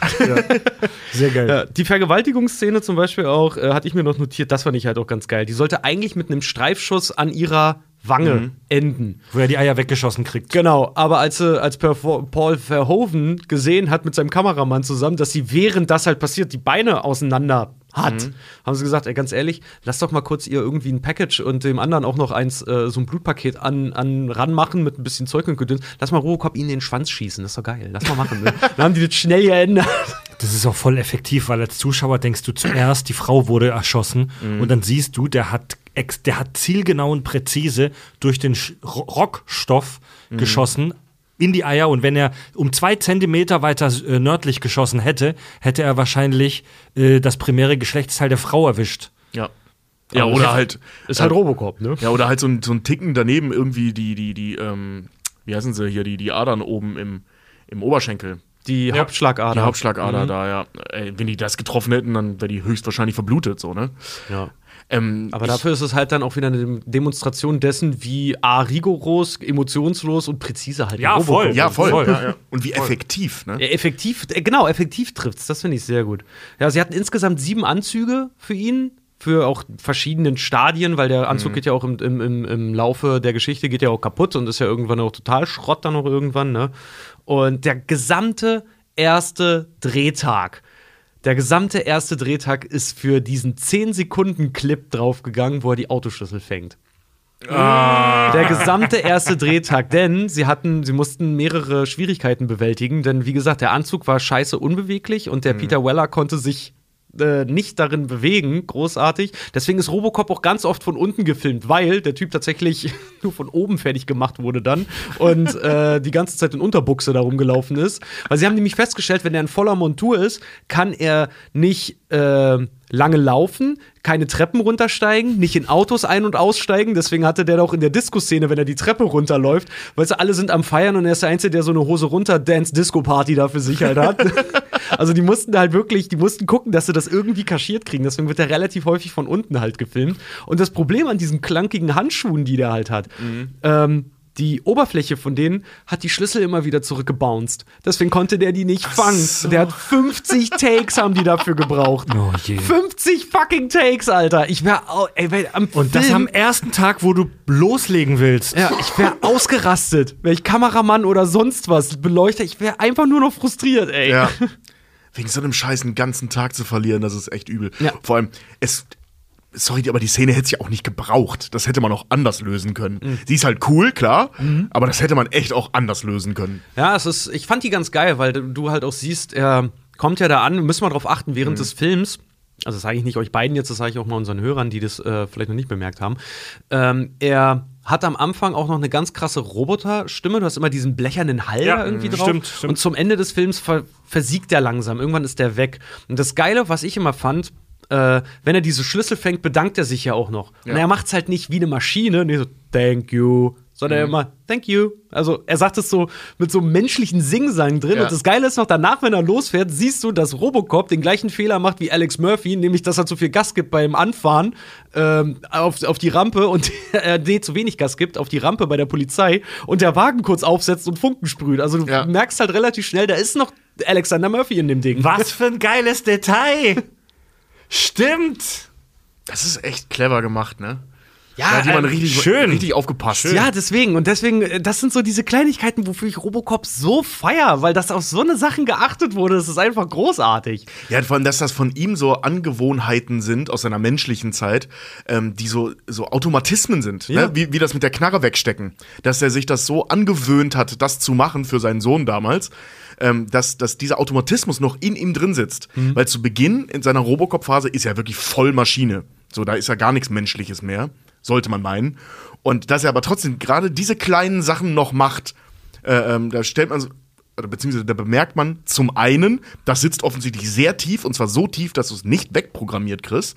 Und zum anderen, ja, das, er ist halt immer noch der Typ von vorher. Sein Gehirn weiß das noch. Oder beziehungsweise seine, seine Reflexe, seine Angewohnheiten. Ja, OCP wollte ja das Beste aus beiden Welten. Sie wollten die Effektivität und die Reflexe der modernen Technik, aber mit der Seele eines Menschen. Ja. Es ist auch musikalisch im Film so geil auch untermauert, weil immer, wenn er menschlich wird, dann hörst du halt äh, Trompeten, glaube ich, ganz viel. Und wenn er Robocop ist, hörst du Elektro-Sounds, Elektro, Elektro, äh, Mhm. Drumset und solche Sachen halt immer. Finde ich, haben sie, haben sie ganz geil gelöst, dass der halt nicht durchgängig, weil es ist, es ist halt eine moderne, nee, eine, eine technologisierte Geschichte. Eigentlich erwartet man da heutzutage, damit es auch jeder verstanden hat, immer nur noch irgendwelche Synthi-Sounds aus, Ja. aus, aus dem Computer halt irgendwie. Das haben sie da aber nicht gemacht. Ja. Ja, und der Peter Weller, mh, er fand immer, was heißt er fand immer? Dieser, Der Robocop-Darsteller. der Robocop-Darsteller, dieser Signature-Move von Robocop, die Waffe hochzuhalten und die Hand. So über den Kopf. Das ist ja der Move. wie, so ein, wie so ein Fechtmeister. Ja. er hat immer gesagt, so, er versucht irgendwie was reinzubringen, was halt Eleganz, Maschine und Western ineinander halt packt. Und dieser Move war halt seine, seine Antwort darauf. Und das ist so ikonisch mittlerweile. Ähm, was er auch dann zur Perfektion irgendwie getrieben hat, nämlich in der Szene, wo er durch das Drogenlabor halt läuft und da einen nach dem anderen abknallt. Hat Peter Weller tatsächlich illegalerweise den gesamten Drehtag über Kopfhörer unter dem Helm aufgehabt und hat Mucke gehört, damit seine Bewegungen ein bisschen so auf Takt und Musik sind, was er gerade hört. Geil. Ich habe mal gelesen, dass die ähm, so am Set andauernd das Buch umgeschrieben haben. Also, dass der Drehbuchautor tatsächlich mit vor Ort war am Set und die andauernd Dinge geändert haben. Also, die, die sind sowohl so ein bisschen rock'n'rollig unterwegs gewesen. Das fand ich irgendwie, finde ich ja eine ganz geile Sache. Das hatten wir bei Terminator 1 ja auch. So, ne, dass die halt dann nachts losgezogen sind, um noch ein paar Szenen schnell zu drehen. Und so einen Quatsch haben die auch gemacht. Unter anderem diese ähm, Nummer ganz am Ende, wo er von dem von diesem Metallschrott oder was das da sein soll, ähm, begraben wird. Ne, das fällt ja so auf ihn drauf. Äh, das war spontan. Das stand so nicht im Drehbuch. Die waren da vor Ort, haben da diese komische Endschießerei gedreht und dann diesen Kran gesehen und gesagt, ey, können wir da, können wir da Sachen runterfallen lassen? Ja, und ist haben geil. dann halt so Schaumstoffzeug da reingesteckt und ihn darunter begraben. Ist doch schön, wenn du auf Sachen eingehst. Du bist am Set, du siehst, ey, da hinten steht ein Fass mit gefährlichem Industrieunfall. Lass doch diesen Säuretypen da zermatschen. Aber ich weiß, was du meinst, weil das äh, äh, bei dem ersten Raubüberfall, den Robocop verhindert, da an dieser Tankstelle. Äh, hast du gesehen, was er für einen Comic kauft? Ne? Iron Man. Ach, geil. Nein, nein, geil! Uff, das ist ja sexy. das ist ist mir nicht geil. aufgefallen. Ja, er kauft, also er tut so, als würde er Iron Man kaufen, um dann die Leute da halt auszunehmen. Ja. Super gut. Das ist ja mega super, cool. super gut. Und dann halt Paul Verhoeven mit seinen kleinen, wie kann man sagen, so seinen kleinen amerikanischen Kulturkritik-Sachen immer. Alleine dieser dumme Satz, diese dumme Fernsehserie oder diese Sendung, die sie da immer kauf, äh, kaufen, sag ich schon, äh, die sie sich da mal angucken. Dieses, das würde ich auch für einen Dollar kaufen. Ah! Ist das nicht äh, so eine Der Preis ist heiß Scheiße oder was ist das? Nee, das Nee, ist- das ist so eine Art Sitcom, soll das, glaube ich, Genau, und das ist Paul Verhoeven hasst amerikanische Sitcoms und vor allen Dingen hasst er das, dass äh, versucht wird, einen Lacher zu erzwingen mit einem dummen Catchphrase. Bestes Beispiel heutzutage, Basinga. Es muss nicht was Witziges passieren, die Figur macht den Klassiker so, sag dein Satz. Sie sagt Basinga, das hat ein Urkel hat das auch schon gemacht oder War ich das etwa? zum Beispiel. Ähm, und dadurch werden halt Lacher erzeugt. Und Paul Verhoeven findet das so scheiße, dass er das immer irgendwie mal einbaut. Und dabei Robocop hat er das halt gemacht dann. Ähm, ein Gag, den übrigens der Lego-Movie nachher übernommen hat. Mit dem Schatz, wo ist meine Hose? Dass die ganze Welt sich immer nur diese Scheiß-Sendung mit diesem einen Gag anguckt. Also, das haben sie eins zu eins aus Robocop dann äh, übernommen. Das fand ich Okay. ganz cool. Ja. Weil ich das etwa stimmt, ey, ja. War ich das etwa? Bart Simpson hat doch da mal eine Karriere aufgebaut, dass ich war es nicht Kind. wo, wo Bart das Ich war es nicht Kind war, weltweit im Fernsehen.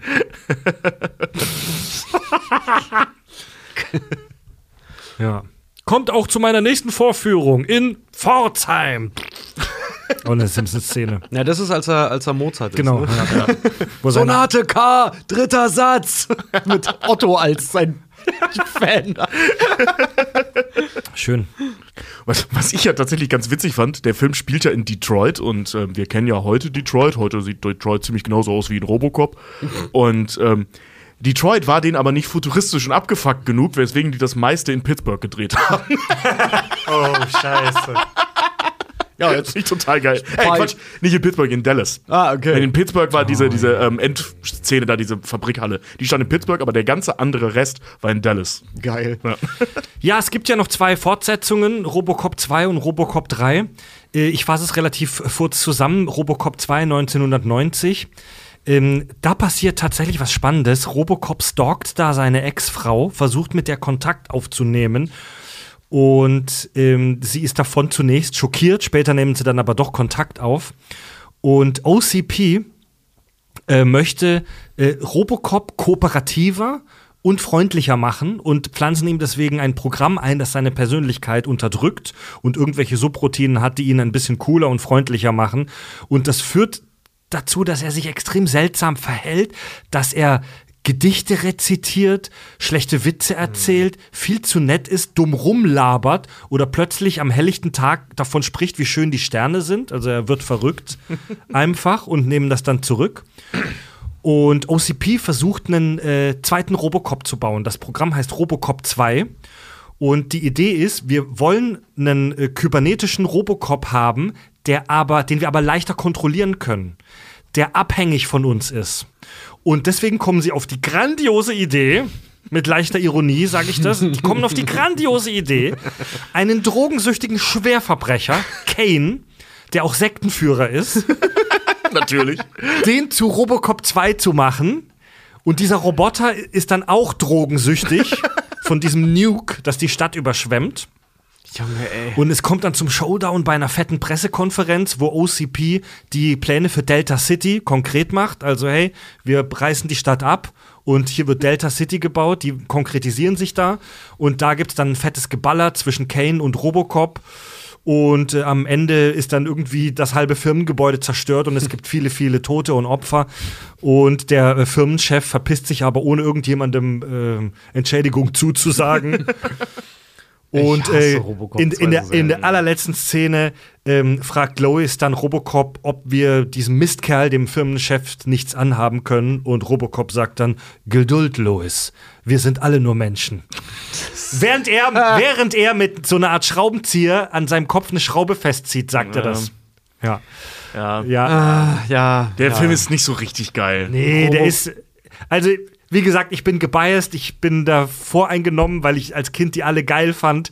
Aber der ist, der ist schon nicht mehr so geil wie der erste. Der ist vor allem auch nicht so richtig gut gealtert. Ja, ist auch nicht mehr Paul Verhoeven, also Peter Weller ist Ja. noch mit da und beim zweiten Film ist es ja dann, äh, ich glaube, Kirschner, Irvin Kirschner. Gar, ein ja. Indie-Regisseur, den kennt man von so Kleinigkeiten wie Star Wars Episode 5. Ach ja, logisch, ja. Ja. ja, ja. Ja, nee, aber, ähm, den Namen kennst du doch. aber war, war halt einfach auch so nicht so, nicht so richtig geiles Material Ja, irgendwie. ja, also ja. da war der auch, der war auch so eindimensional eingedampft und. Robocop 2 und 3 sehen halt auch einfach irgendwie so billig aus, muss ich sagen. Robocop 3 kam dann 93. Ähm, da wird OCP von einem noch größeren japanischen Superkonzern übernommen. Und der Baubeginn für Delta City steht kurz bevor. Und es leben nur noch wenige Menschen in den Ruinen von Detroit. Und die wollen nicht weg. Deswegen gibt es so eine Art ähm, Eliteeinheit der Polizei, die das Rehab-Team oder irgendwas mit Rehab, Rehab-Team oder Rehab-Command hießen sie, die so rumlaufen wie bei in Starship Troopers, also so, so faschistische Regime. Äh, Uniformen sehen genau aus wie bei Starship Troopers, die Offiziere. und die sind ultra brutal und unmenschlich. Und da kommt auch ein weiterer Gegenspieler ins Spiel, nämlich äh, von diesem japanischen Konzern gibt es so einen äh, Androiden, also so einen Roboter, der perfekt aussieht wie ein Mensch, der mit einem äh, Samurai-Schwert kämpft, der auf der, der gleichzeitig ja, stimmt. der gleichzeitig super bedrohlich und mega harmlos ist, weil er nur dieses Schwert hat die ganze Zeit. Gott, den hatte ich komplett vergessen, den Typen, ey. Ja, danke, dass du mich erinnert hast. Das ist mein Horror. Und zum Höhepunkt von Robocop 3 lehnt sich das Volk auf gegen OCP und die Polizei äh, quittiert dann den Dienst und naja, wie soll ich sagen, schlägt sich auf die Seite des Pöbels, des Volks, weil die Polizisten spätestens da gemerkt haben, dass OCP einfach ein unmenschlicher Scheißhaufen ist. Und es kommt dann zum Showdown zwischen der Bevölkerung und den Polizisten und dem Konzern. Und dank Robocop und einem Jetpack, das er jetzt hat, und einem Maschinengewehrarm, den er jetzt hat, Es wird immer mehr Power Ranger-esque Ja, irgendwie. ja, ne? ja, da fliegt Robocop mit dem Jetpack über die Stadt. Keine Sternstunde. Der, der Special, Keine Sternstunde der Special Effects, sage ich euch, meine Freunde. Ja, stimmt, das war richtig schlimm. Und ja, am Ende, Ich weiß das gar nicht mehr. Ich habe das echt verdrängt, Alter. am Ende gewinnt das Volk. Und ähm, dank Robocop ist der Tag gerettet, genau. Der dritte Film ist scheiße. ja, der Und ist echt scheiße. die Filme, der, der seltsamerweise wird das Franchise im Laufe der drei Filme immer weniger brutal. Also der dritte ist überhaupt nicht mehr brutal. Da sieht man gar keine abgetrennten Gliedmaßen, keine Blutkapseln.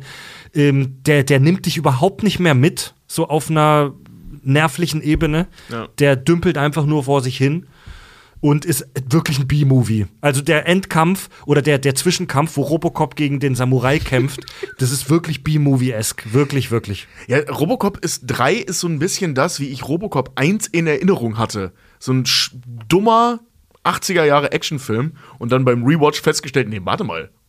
Der erste ist ja fantastisch. Der dritte war das Problem. Ja. Also der zweite ist ja schon ein bisschen Stulle, aber der dritte ist Ja. nur Müll. Der ist der- wirklich schlecht. der- Ja, deswegen, Kane- das, da, da, da trennt sich halt wirklich die Spreu von dem Weizen. Also ja, Kane- also wenn du, wenn du über Robocop redest, dann redest du nur über den ersten.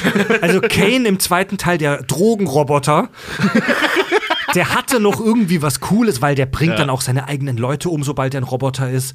Äh, aber dieser Samurai-Robot im dritten Film, ähm, das war schon alles irgendwie komisch. Und im dritten Film gibt es auch so ein Hackerkind, das alle Roboter mit einem USB-Anschluss so gefühlt sofort hacken kann. Okay, lasse ich mir alles gefallen, es waren die frühen 90er. Aber verge vergessbar. Ja, und dann gab es Er hat auch nur 2000. noch eine IMDb-Wertung von 4,1. Ja. Und dann gab es 2014 das äh, Robocop Remake. Ich wette, dass viele Hörers wahrscheinlich bei der Ankündigung dieser Kack- und Sachfolge dachten, dass wir über den sprechen. Aber der muss ich euch enttäuschen, der ist auch nur eine Fußnote heute. Ähm, das Robocop Remake, Ja, also der war nicht die. Lass mich mal kurz Ja. Mhm. zusammenfassen, bevor ihr lästert. Ich fand, der war nicht direkt scheiße. nee, war nicht. Ne. Aber er war halt total vergessbar. Der war nichts Besonderes. Der hat keinen Widerhall. Ich habe mir den heute noch mal angeguckt nach ein paar Jahren und war für mich, als hätte ich den Film wieder das erste Mal gesehen, weil ich alles vergessen hatte. Ja, es Ja. ist echt so, ja. Ja, also der. Wolltest du die Handlung jetzt noch zusammenfassen? Nö. Oder? Okay. Ähm, das Problem, glaube ich, beim neuen Robocop ist zum einen, er ist von 2014 und sollte ein Marvel-Film sein.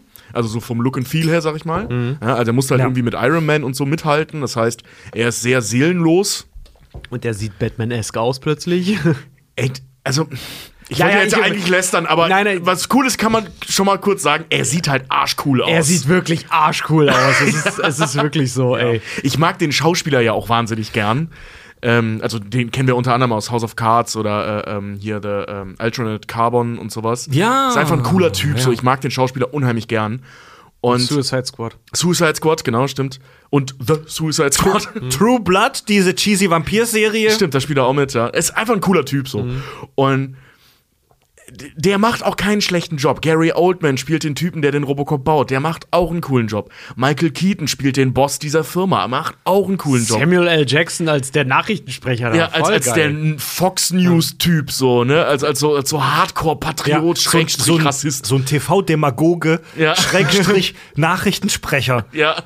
Also Nachrichtensprecher, der dir noch eine moralische America-Botschaft Ja. eintrichtern will. ja. Und, Tucker Carlson. Tucker Carlson, ja. Und all das ist cool. Aber irgendwie zündet der nicht. Ja, der hat Der halt wirklich- zündet nicht. Der hat so ein geiles, so ein geiles Casting halt auch irgendwie und dann.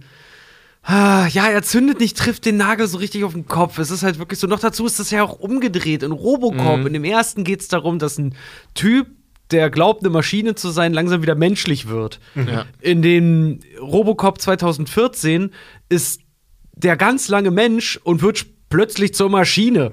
Und das Ja. funktioniert einfach irgendwie so richtig Nee. nicht. Also Aber ich, ich verstehe die Idee, diese da, Ja. weil die Idee ist nicht schlecht. Also Ja. das, dieses, dieses Frankenstein-Ding mal umzudrehen, so, ne? Mhm. Ähm, aber es klappt nicht so richtig. Der hat einen interessanten Twist, der neue Film.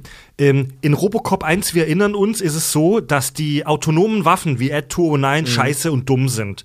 Und deswegen wollen die jetzt einen Cyborg haben, damit der intelligenter ist. Ja. Im Robocop Remake ist es so, dass die autonomen Waffen, die Roboter, die die da am Anfang vom Film schon haben, voll geil und effektiv sind. Ja. Die haben so eine Art Ad 209 und die haben so, so vollmaschinelle Robocops, also diesen Vollroboter. Ja, so Terminator Ja, halt. genau, so Terminator. Und die funktionieren sehr gut in dem Film schon. Äh, Im Robocop Remake äh, ist es so, dass die nur aus PR-Gründen zunächst Ja.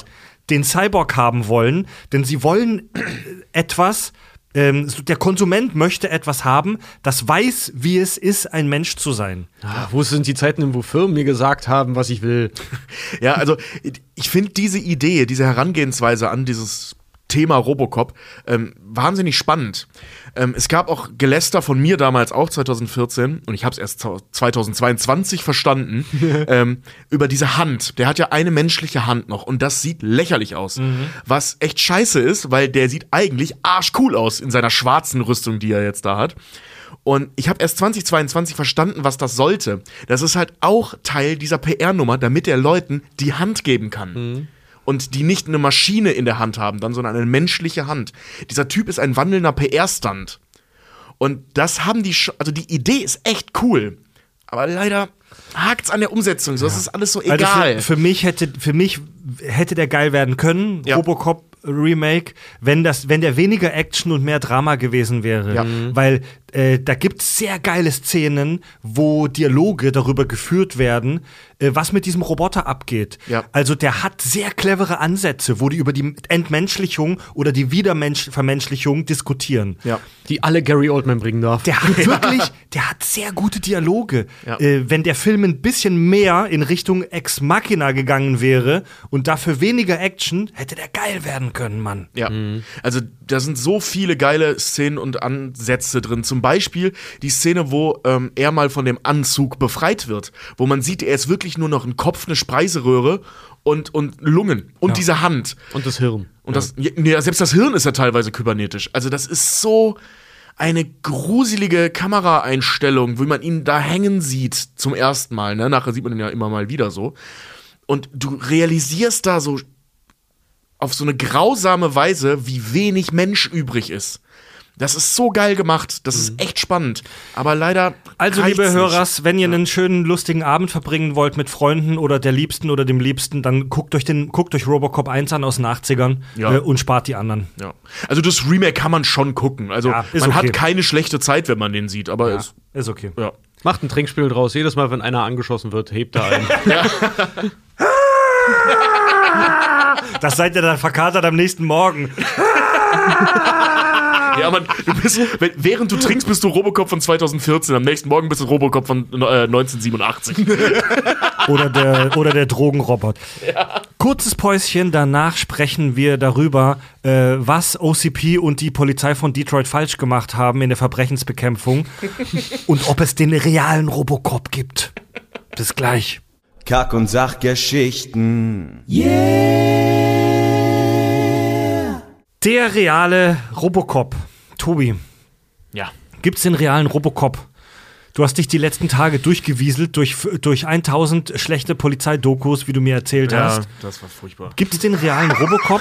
Wie ist der technische Stand unserer Polizei in die Richtung? Also den technischen Stand unserer Polizei willst du teilweise nicht wissen. Ähm, nee, also so schlimm ist es gar nicht. Ich war überrascht, wie hightechig unsere äh, Polizei ist, wenn man das vergleicht mit anderen Dingen wie Verwaltungen oder so. Unsere Deutsche jetzt? Ja, ja, die ist gar nicht schlecht. Also äh, es gibt einige Dinge, wo wir tatsächlich so in Europa ähm, führend sind, was so äh, in der Forensik abgeht. Also es gibt relativ viel krankes, geiles Zeug in der Forensik. Ähm, unter anderem VR-Tatorte. Also, dass man hingeht und einen Tatort abfilmt mit so, mit so merkwürdigen Scanner-Kameras.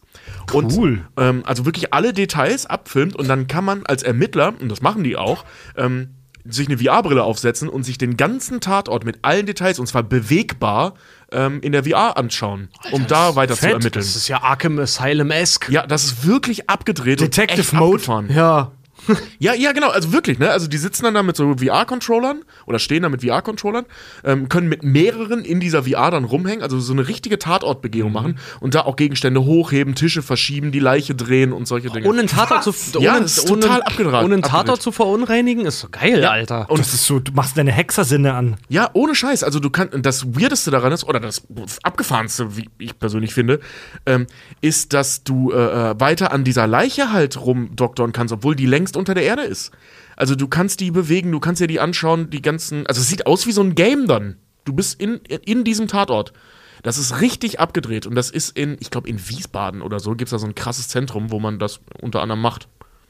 Ich meine, es war Wiesbaden, ich bin mir nicht ganz sicher. Okay, oder äh, Osnabrück war es, glaube ich. Da muss ich ganz Egal. kurz, ganz kurz einmal sagen, an alle vom öffentlich-rechtlichen Rundfunk, die uns gerade zuhören, sollte ich das jemals in einem Tatort sehen, und ihr habt Chancen, dass ich es verpasse, weil ich gucke den Tatort nicht, das ist unsere Idee. Voll geil. So Ja. Dialog, täglicher Dialog. Was ist mit Harry? Der zockt das Game. Der Also- macht seine Detektivarbeit. Boah, ist das die neue VR-Welt? Nee, ist Batman Arkham Wie ist, Ja. wie ist deine Punktzahl? Schlecht. Ich habe aus Versehen den Arm vom Torso gerissen. Ja, also so- solche Dinge gehen da halt eben so in der, ähm, ich sag mal, in der Krimi Kriminologie, in der Polizeiarbeit. Ähm, diese Dinge gehen da halt ab. Und ähm, vom Robocop an sich sind wir allerdings relativ weit entfernt. Ach, sag weil, bloß. ja, also jetzt nicht nur so äh, in der Darstellung, Ja. wie wir es jetzt in dem Film haben, ne, dass Leute zerfetzt werden müssen, um dann halt gebaut zu werden. So ist es jetzt, äh, also das eh nicht. Das wird gerade eine ganz schwarze Folge für mich. Ja, ja. Ähm, aber da, äh, wir können theoretisch über so Prothesen sprechen. Und das haben wir ja schon relativ äh, ähm, weit entwickelt, diese Prothesentechnologie. Witzigerweise übrigens auch unter anderem in Deutschland führend weltweit. Ähm, also so scheiße ist unser Land gar nicht, was Technik angeht. Zumindest in sehr speziellen Bereichen eben nicht. Da hängt aber zum Thema Prosthetik, hängt im Berliner Hauptbahnhof auch immer, wenn du da rauskommst, da hängen äh, teilweise, also wenn du aus dem Zug rauskommst, da hängen teilweise riesige Plakate von so einer, auch so, so einer Prosthetik, Prosthetics-Firma, die in Berlin sitzt und, und direkt am Hauptbahnhof Werbung macht mit so Ja. Leuten, die so einen ganzen ersetzten Arm haben und sowas und Fotos. Mega geil aus. In Baden-Württemberg gibt es äh, ähm, relativ, also ein relativ krasses Zentrum, ich weiß leider nicht mehr, wie der Name ist, ähm, angeführt von einem so einem Dude, der halt so ein Bastler ist und so Roboterarme baut. Und dann der arbeitet dann halt eben mit mehreren anderen Firmen zusammen, die halt seine Scheiße an Menschen anklemmen. Weil der voll abgedrehte, super Hightech-Prothesen baut. Also so Arme, wo wirklich jeder Finger einzeln bewegbar ist und du dann auf dem Stumpf, äh, ähm, zum Beispiel jetzt einen Armstumpf, ähm, eine, eine, eine Resonanz bekommst durch, durch Vibrationen und so, dass du praktisch einen Tastsinn hast.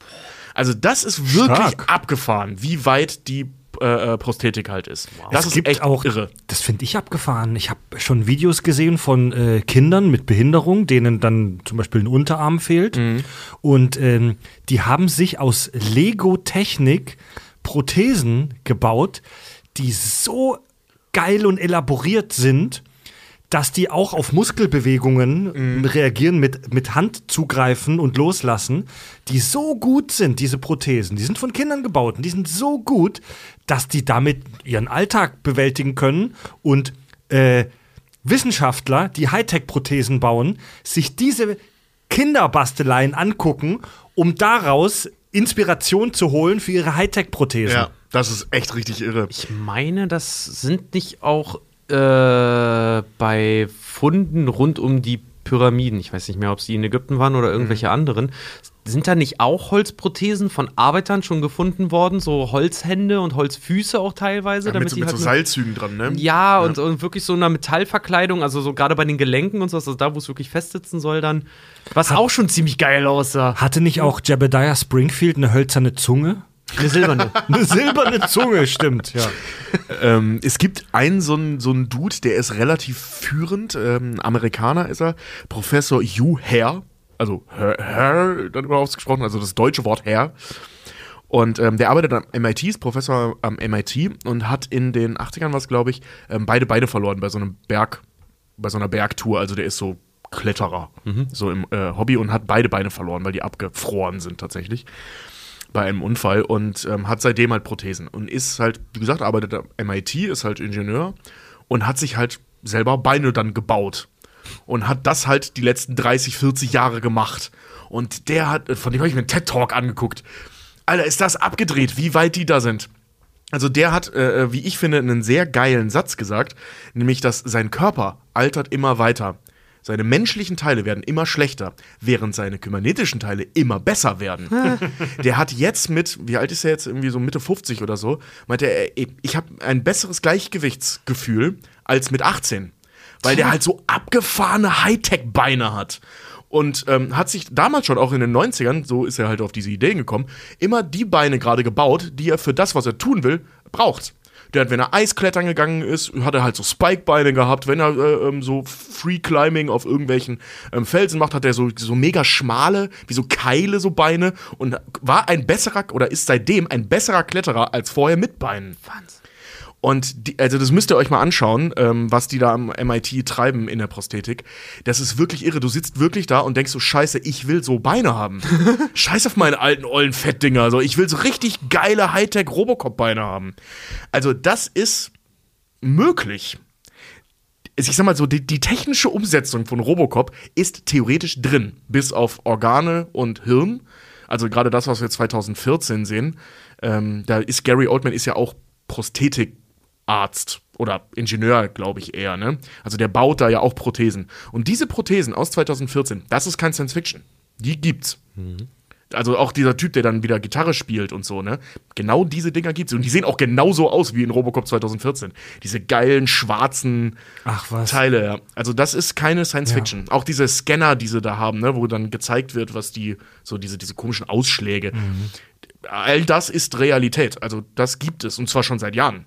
Also da macht Robocop ähm, von 2014 kein Geil. Science-Fiction-Fall Nur äh, Fall eben draus. die, dieses, dieses hochentwickelte Mensch-Maschine-Interface, dass das Gehirn Genau. praktisch äh, nahtlos mit einem Stück Technologie kommuniziert, das ist natürlich noch Sci-Fi. Genau, und eben auch die, die, die, die Drüsen, also die, die ähm, Hormondrüsen steuerbar sind. Ne? Das ist ja das, was die da machen.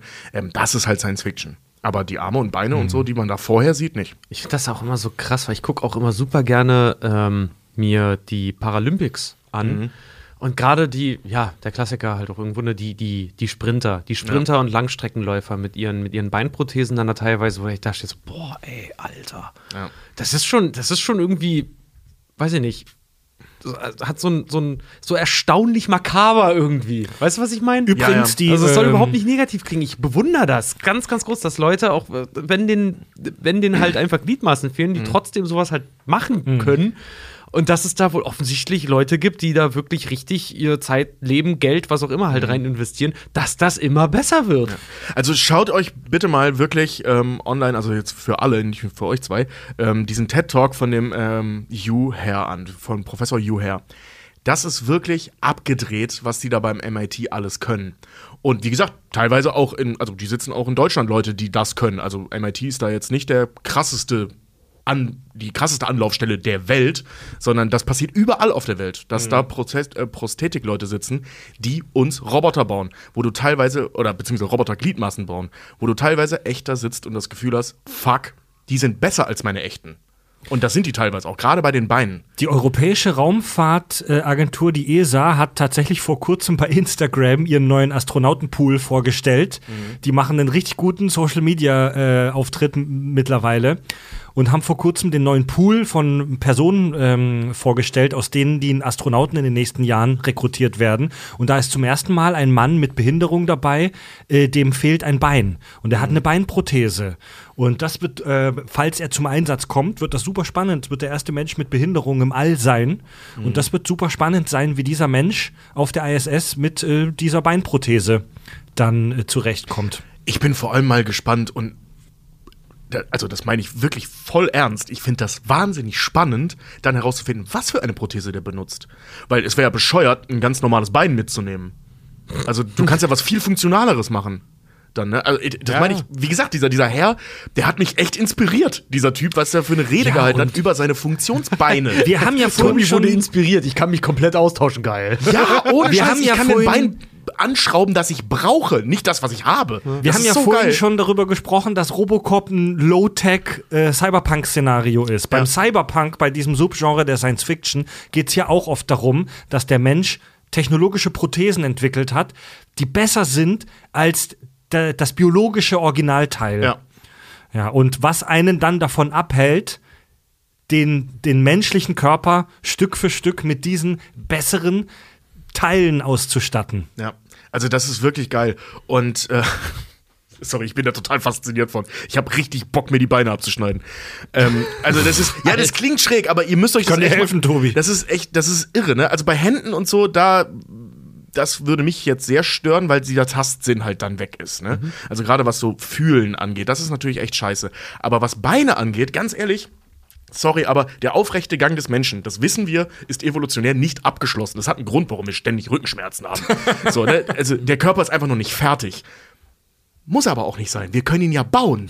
Das ist so geil. Es gibt auch so abgefahrene Exoskelette, wo Menschen mit Querschnittslähmung wieder laufen können. Tobi, das ist der erste Step für dich, zum verrückten Wissenschaftler zu werden. Ist wirklich so, ja. Also diese ganze Prosthetik-Rabbit Hole, äh, Rabbit Hole, ich hätte mich da nicht reinbegeben dürfen. Ich bin total fasziniert. gibt auch so Exoskelette äh, bei manchen äh, Baustellen, auch gerade in den USA, glaube ich, oder auch in, in, in, im asiatischen Raum äh, sind die teilweise auch verbreitet, dass dann so Exoskelette, die Bauarbeiter so Exoskelette ankriegen, weil das, äh, um schwere Lasten zu tragen, weil dieses Skelett halt den eine bessere Hubkraft unterstützt. Die werden schon benutzt?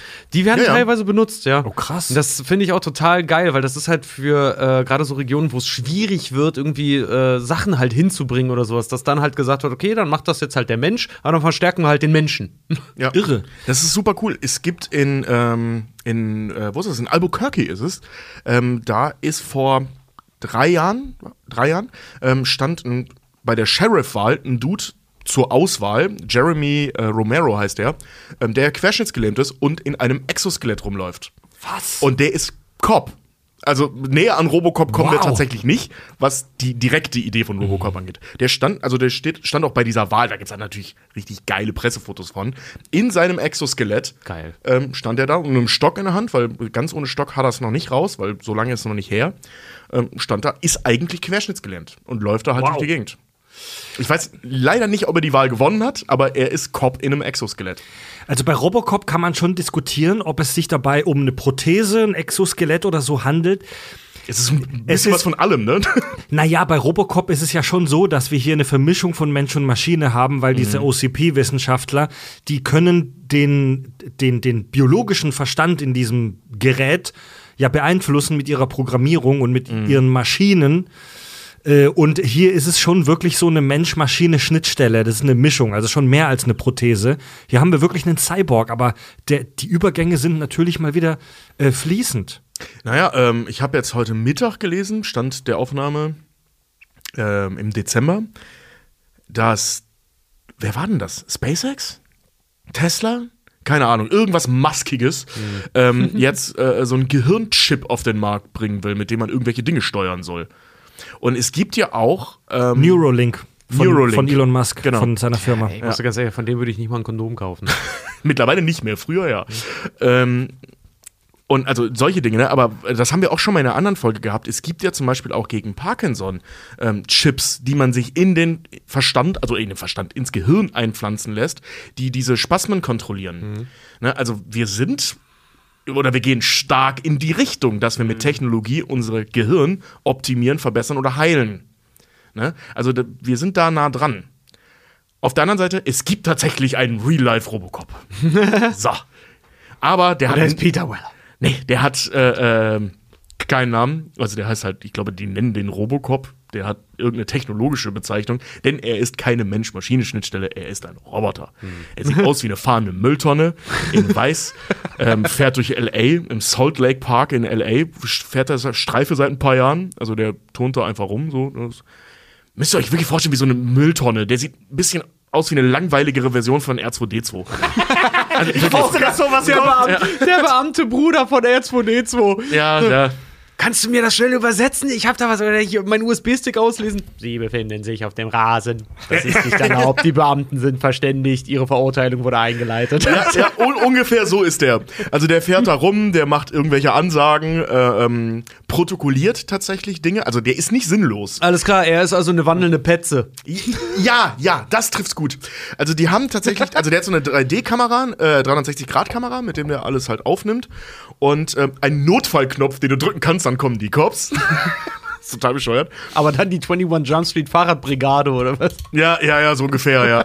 ja, ohne Scheiß, das wird sogar wahrscheinlich der Park sein.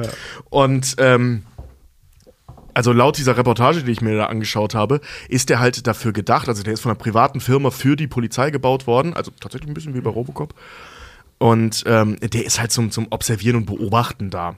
Die haben tatsächlich damit äh, ähm, echt gute Ergebnisse erzielt. Also in diesem Park konnten äh, die Verhaftungen um 50 Prozent gesteigert werden. Und äh, um 30 Prozent, um 30 Prozent. Ach ja, also Mehr Verhaftungen ist gleich gut. Ja, weil die Reportrate von Ge äh, Verbrechen, also da geht's hauptsächlich um, um Vandalismus, ne? Ist halt ein Park von irgendwelchen Idioten mit Sprayflaschen oder die halt irgendwelche äh, ähm, Bänke kaputt hauen. Ähm, und die Reportrate ist tatsächlich um 50 Prozent gestiegen und die Verbrecherrate um 30 Prozent. Äh, die, die Verhaftungsrate um 30 Prozent. Detective R2D2, investigativ unterwegs. Und der Typ ist im Prinzip ein vollautomatisches Telefon. Ja, der ist ein etwas besseres Handy mit, mit Kamera halt. Und eine fette halt Aber rum. ey, schön, das sind die ersten Schritte Richtung äh, Robocop. Ja.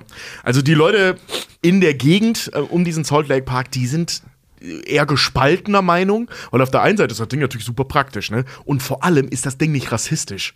Ähm, wa- was mehrere Leute in so Interviews erzählt haben, so, also gerade äh, ähm, äh, Hispanics und, und äh, äh, Afroamerikaner haben in diesen ähm, in dieser Reportage, die ich mir da angeschaut habe, halt erzählt so, naja, weißt du, er judgt halt nicht. Er reportet einfach nur.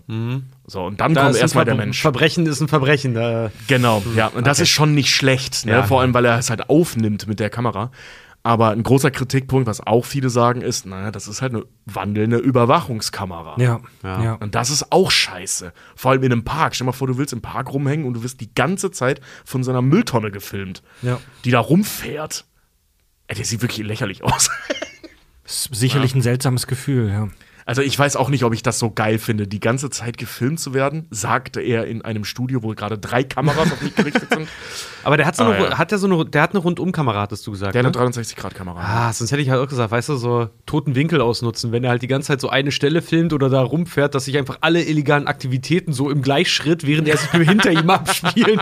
Wird, wird in diesem Park auch ähm, öffentliche Nacktheit und öffentliches Urinieren geahndet? Na, wir sind in den Staaten, das ist doch, ziemlich, das ist doch schlimmer als ein School-Shooting. Was denkst du, warum die Verbrechenrate zugenommen oder die Inhaftierungsrate durch das Ding? Und was ist Einmal an den, Stra an den Baum gepiescht und schon wirst du wegen Ja.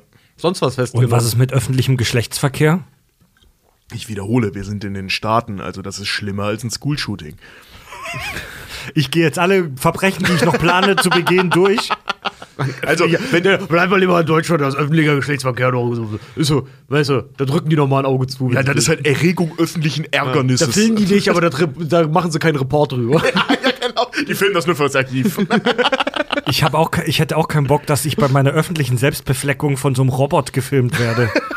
Vor allem, wenn er da, auf, weißt du, statt weiterzufahren und es zu filmen, auf einmal stehen bleibt und die Kamera so richtig auf dich richtet. Genau, vor Die allem, ganze Zeit. Vor allem die, die Polizei von LA äh, hat knappe Mittel, deswegen werden diese Aufnahmen automatisiert an den OnlyFans-Account weitergeleitet.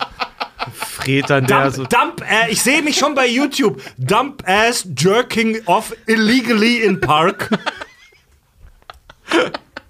Fred ja einfach mal, weißt du, so wie die Leute so irgendwo, irgendwo im Park und er fängt da an sich hinzustellen, weißt du, so richtig Hände in den Hüften, zieht die Hose runter und fängt wild an zu wichsen.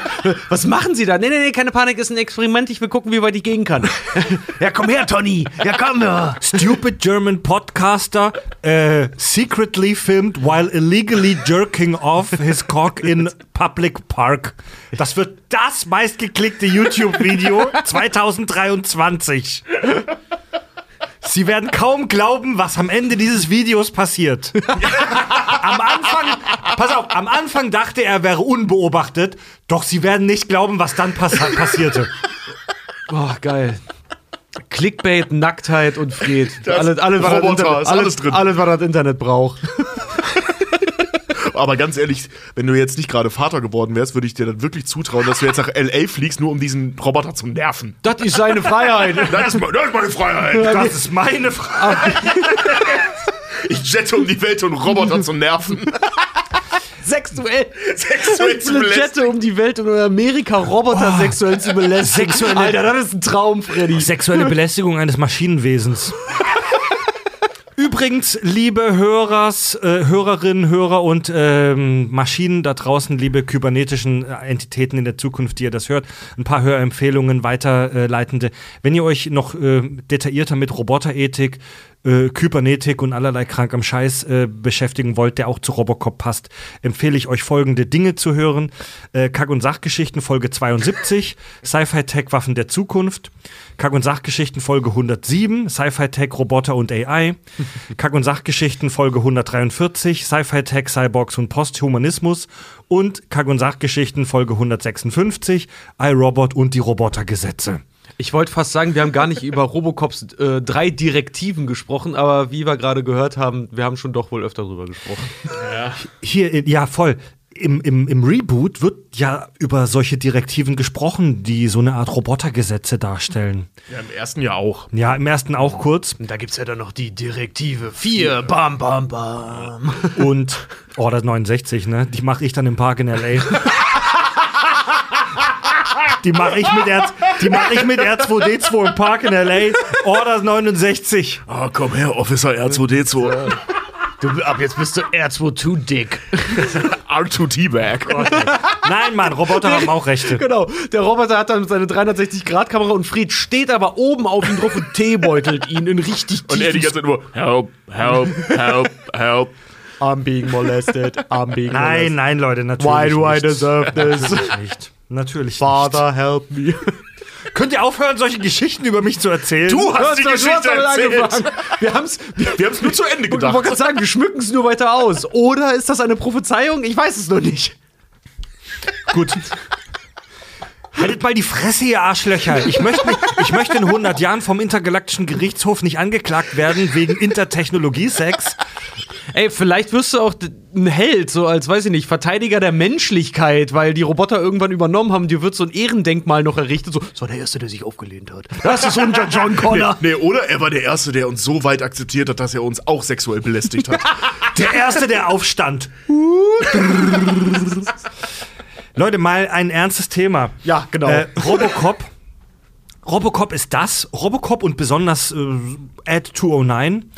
Äh, das ist das, was man heute umgangssprachlich als Killerroboter bezeichnet. Dieser Begriff hat sich tatsächlich in der Umgangssprache schon etabliert. Der offizielle Begriff wäre tödliche autonome Waffe.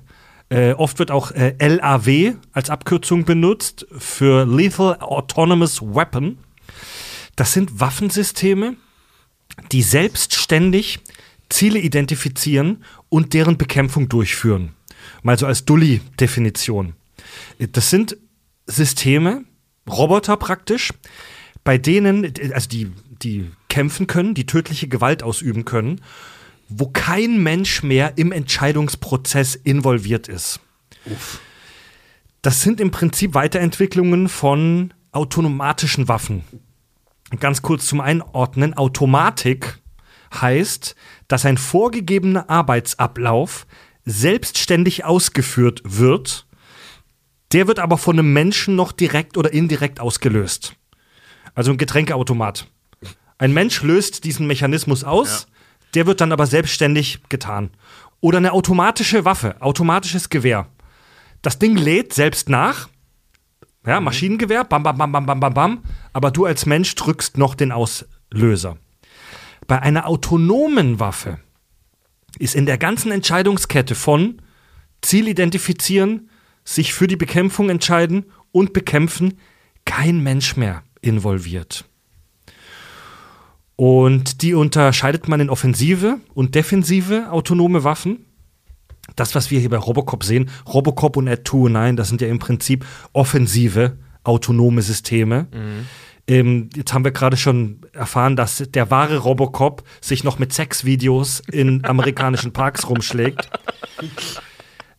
Offensive, autonome Waffensysteme, die auch nur ansatzweise in die Richtung von Robocop gehen, gibt es momentan zum Glück noch nicht wirklich, beziehungsweise die sind noch nicht wirklich im Einsatz. Dass da ein Roboter irgendwo abgesetzt wird und in einem Gebiet selbstständig Ziele identifiziert und bekämpft, die gibt es zum Glück noch nicht wirklich, aber es wird an solchen Dingen gearbeitet und es gibt bereits Prototypen, von denen auch gruselige Bilder Mhm. und Videos schon im Netz unterwegs sind. Drohnen sind da noch, fallen da noch nicht drunter, weil das immer noch ein Mensch machen muss und am Ende Ja. das Knöpfchen drückt. Genau, richtig? also Drohnen, die, zum Beispiel die Reaper-Drohne, über die wir in der Folge Sci-Fi-Tech-Waffen der Zukunft gesprochen haben, was ja so der Shit der US-Army gerade ist, das ist eine ferngesteuerte, ein ferngesteuerter Apparat. Okay. Also der ist automatisch, aber nicht autonom. Den steuert jemand fern von der Zentrale aus.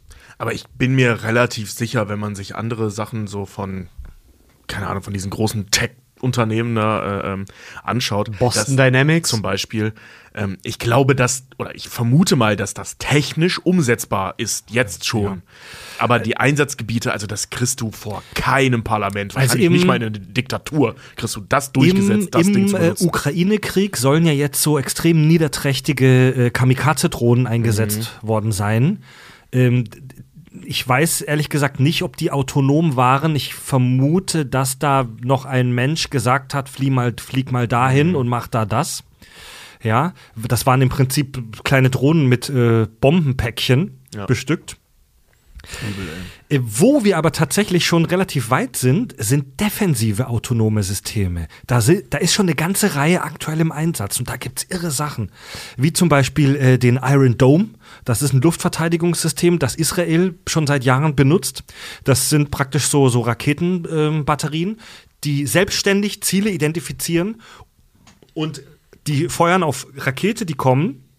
Raketen, die ankommen, feuern die kleine Raketen, um die praktisch in der Luft zu zerstören. Das ist mal richtig gruselig, wenn du das in Nachrichten siehst, wenn die äh, äh, über Tel Aviv oder sowas dann abgefeuert werden. Ja. Ne? Wenn du nur siehst, dieses Brrr, Drrr, und der Nachthimmel wird von so kleinen Lichtern. Das ist noch was anderes, Äh, aber ah, das äh, ist da komme ich gleich dazu. Ah, okay, alles klar. Aber trotzdem, die äh, ja auch Raketen damit Ja, genau. abschießen. dann. Da Das gibt's sieht so Videos. Ja, da, die, die Hamas, äh, palästinensische Terrororganisation, hat äh, hunderte Raketen in manchen Nächten nach Israel gefeuert. Und dieses Iron Dome-System, da gibt's irre Videos, ähm, identifiziert diese nahenden Raketen und feuert kleine Abwehrraketen ab. Die Abschussquote liegt wohl bei über 90 Prozent. Wow. Und es wird gerade diskutiert, das Ding auch äh, in Europa an bestimmten Stellen zu stationieren, um sich verteidigen zu können gegen herannahende Raketen. Ja, und das, was du gerade meinst, Richard, dieses Drrr-Drrr-Ding, das ist das sogenannte Phalanx Close-In Weapon System. Das ist so, das ist ein Maschinengewehr, ich kann es nicht anders sagen, ein großes Maschinengewehr, das selbstständig auch Ziele in der Luft äh, trackt und diese bekämpft. Und vorausberechnet, wie der Flugvektor des zu äh, attackierenden äh, Ziels ist und ein Stück vor das Ziel schießt, sodass die Kugel dann punktgenau ankommt.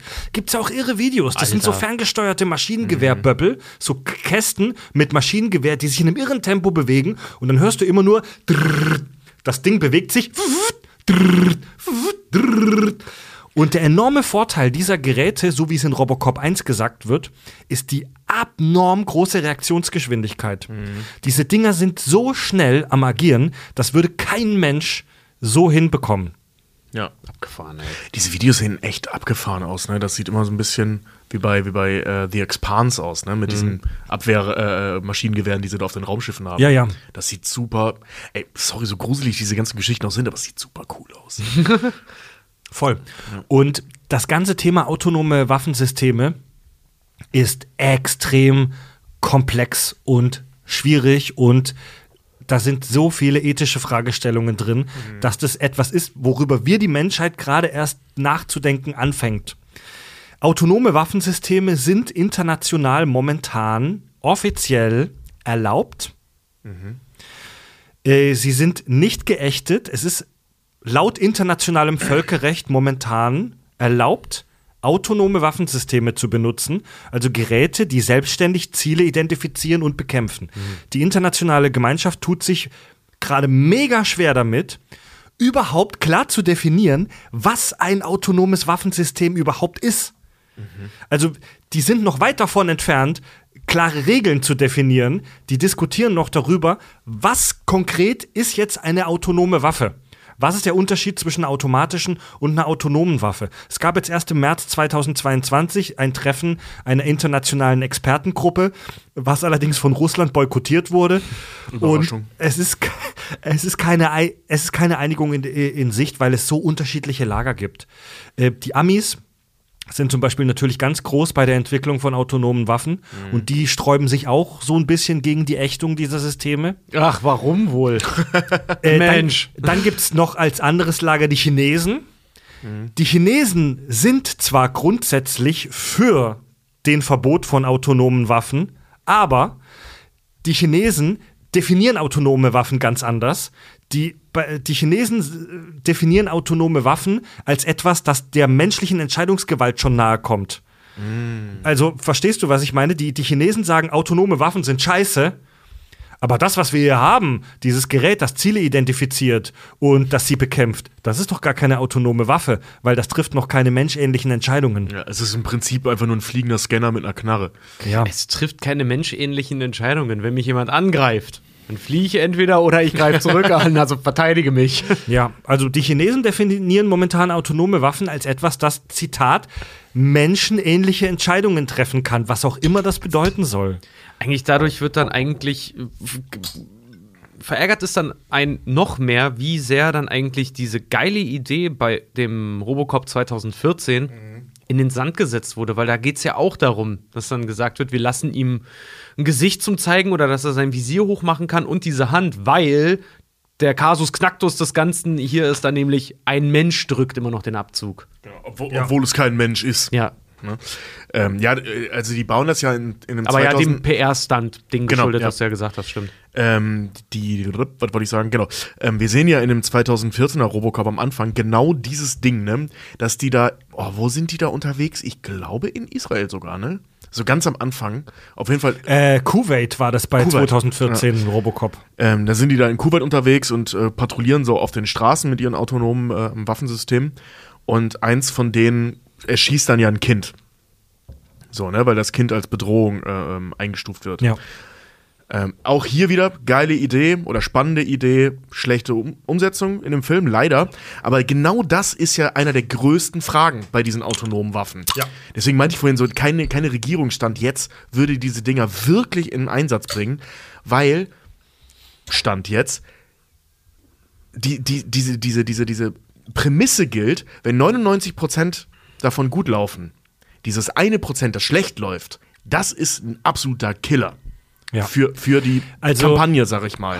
Es Ey, gibt- bis es einer macht und dann wird die klassische politische Klatsche reingehauen. Die Leute, die Meinungen werden in die Lager geteilt und dann gibt es die Genau. Befürworter und die, die dagegen sind und am Ende wird es trotzdem gemacht, Ja. weil keiner sich auf den Konsens einigt. Das ist, ja so ein, das ist ja so ein bisschen wie mit dem autonomen Fahren gerade. Ne? Ja. So, äh, äh, 99% laufen gut.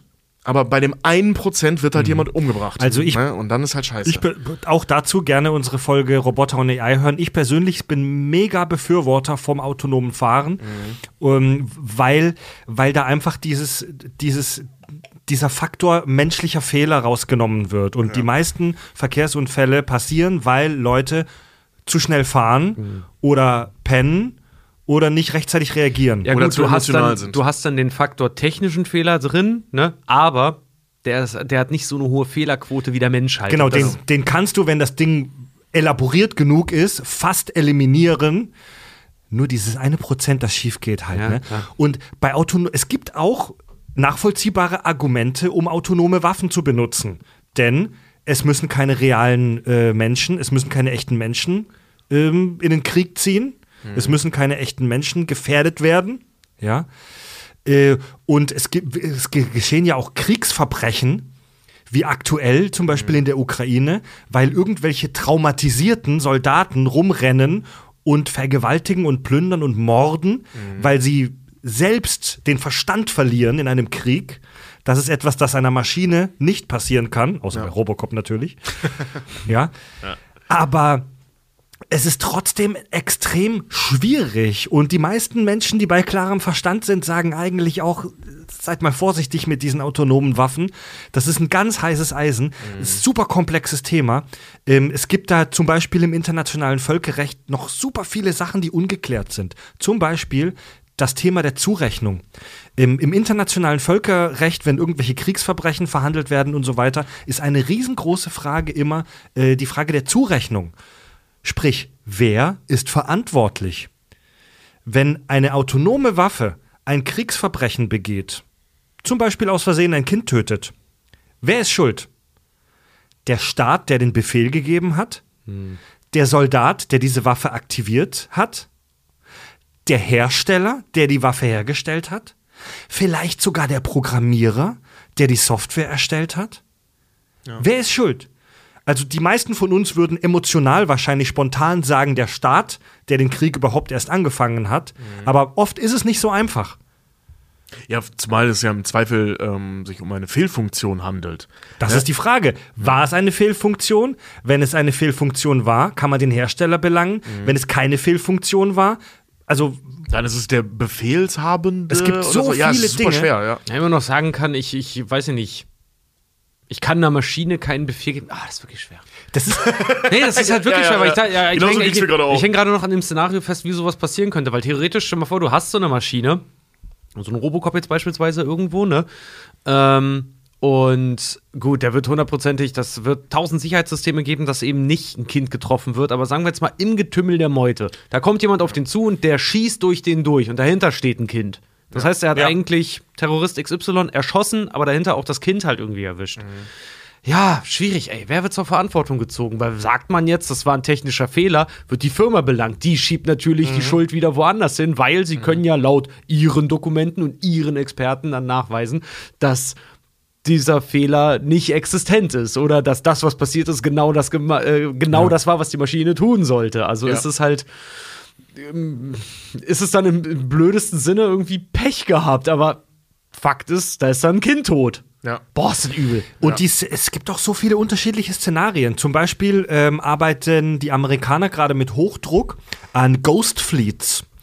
Schiffsflotten, die nur noch aus autonomen kleinen Schiffen bestehen. Äh, das Szenario ähm, Krieg auf dem Wasser, äh, Kämpfe auf dem Wasser, ist zum Beispiel sehr gut für autonome Waffen übersichtlich, weil du hast eine klare Fläche, die frei ist und deine Ziele sind aus sehr weiter Entfernung schon sichtbar und die arbeiten gerade daran, kleine Verbände aus komplett autonomen Schiffen zu entwickeln. Stark. Ganz andere Situation, wie bei Robocop, du bist in der Stadt Ja. und da sind Zivilisten oder andere Soldaten. Man spricht hier im Militärjargon vom sogenannten Wild Target. Ein Wild Target wäre zum Beispiel äh, wie bei Robocop hier in der Stadt, so dieser Verbrecher, der die Frau festhält. Äh, ein Ziel, das sich unberechenbar bewegt, schnelle Kursänderungen machen kann äh, und du hast in der Umgebung noch weitere wie soll ich es denn möglichst kalt ausdrücken? Parameter. Du hast in der Umgebung noch weitere Variablen, die du mit einberechnen musst. Einen Robocop auf dem Meer auszusetzen, der dieses Schiff da in 100 Seemeilen Entfernung bekämpfen muss, ist was völlig anderes, als einen Robocop mitten in Detroit auszusetzen, der den Typen ausschalten muss, der gerade diese Frau mit dem Messer bedroht. Ja. Und was passiert, wenn Robocop Scheiße baut? In dieser Szene, wo er dem Typen in die Balls schießt. Was ist, wenn die Frau doch getroffen worden wäre? Wer ist schuld? Robocop? S Lois vielleicht die Partnerin, dass sie nicht eingeschritten hat? Das Louis. Police De Lo Louis? Also Levis. Das Police Department? OCP? Die Stadt Detroit? Wer ist schuld? Der Programmierer von OCP? Die Ingenieure von Robocop? Die, die richtig? Ey, im Zweifel Alex Murphy. Ne, weil Ja. da, steckt ja in dem Fall sogar noch ein Mensch drin, auch wenn der zwar steuerbar ist, aber man Ja. könnte es auf ihn schieben. Richtig. Robocop ist ja eh noch ein Sonderfall. Da kann man ja diskutieren, ob das überhaupt eine autonome Waffe ist, weil ein Mensch noch drin steckt. Aber er wird ja von der Technologie, wie wir das mitkriegen, zu einem erheblichen Teil beeinflusst und kontrolliert. Warte mal, gibt's diesen Moment nicht sogar auch im Film, wo äh, sie dann empfehlen, Robocop abzuschalten, weil irgendwas schiefgelaufen ist und ausgerechnet der sein, sein, sein Business-Entwickler halt sagt, so sind sie bescheuert, das war ein Unfall jetzt so, ne? Geht weiter das Programm. Äh, Das war im 2014er, glaube meine ich. Nee, es war beim alten jetzt auch. Ich habe den alten hier, also den, den, den Paul Verhoeven, äh, den habe ich ja heute noch gesehen. Da gibt's auch irgendwie so eine Stelle. ich kann mich aber gerade nicht mehr dran ich, erinnern, genau. Ich erinnere mich auch nicht mehr hundertprozentig. Ich glaube, ich glaube, da ging es darum, dass er einfach zu viel Schäden verursacht hat. Er hat jetzt nicht konkret jemand Falschen umgebracht, aber er ist einfach, er, der Rage-Mode war einfach zu krass, es gab zu viel Kollateralschaden. Ja, also im 2014er gibt es ja diese Situation, wo sie ihn ähm, komplett entmenschlichen, also wo er nur noch Computer ist und ähm, er in der Menge jemanden abknallt. Diesen, diesen gesuchten Mörder da, den er dann erscannt hat.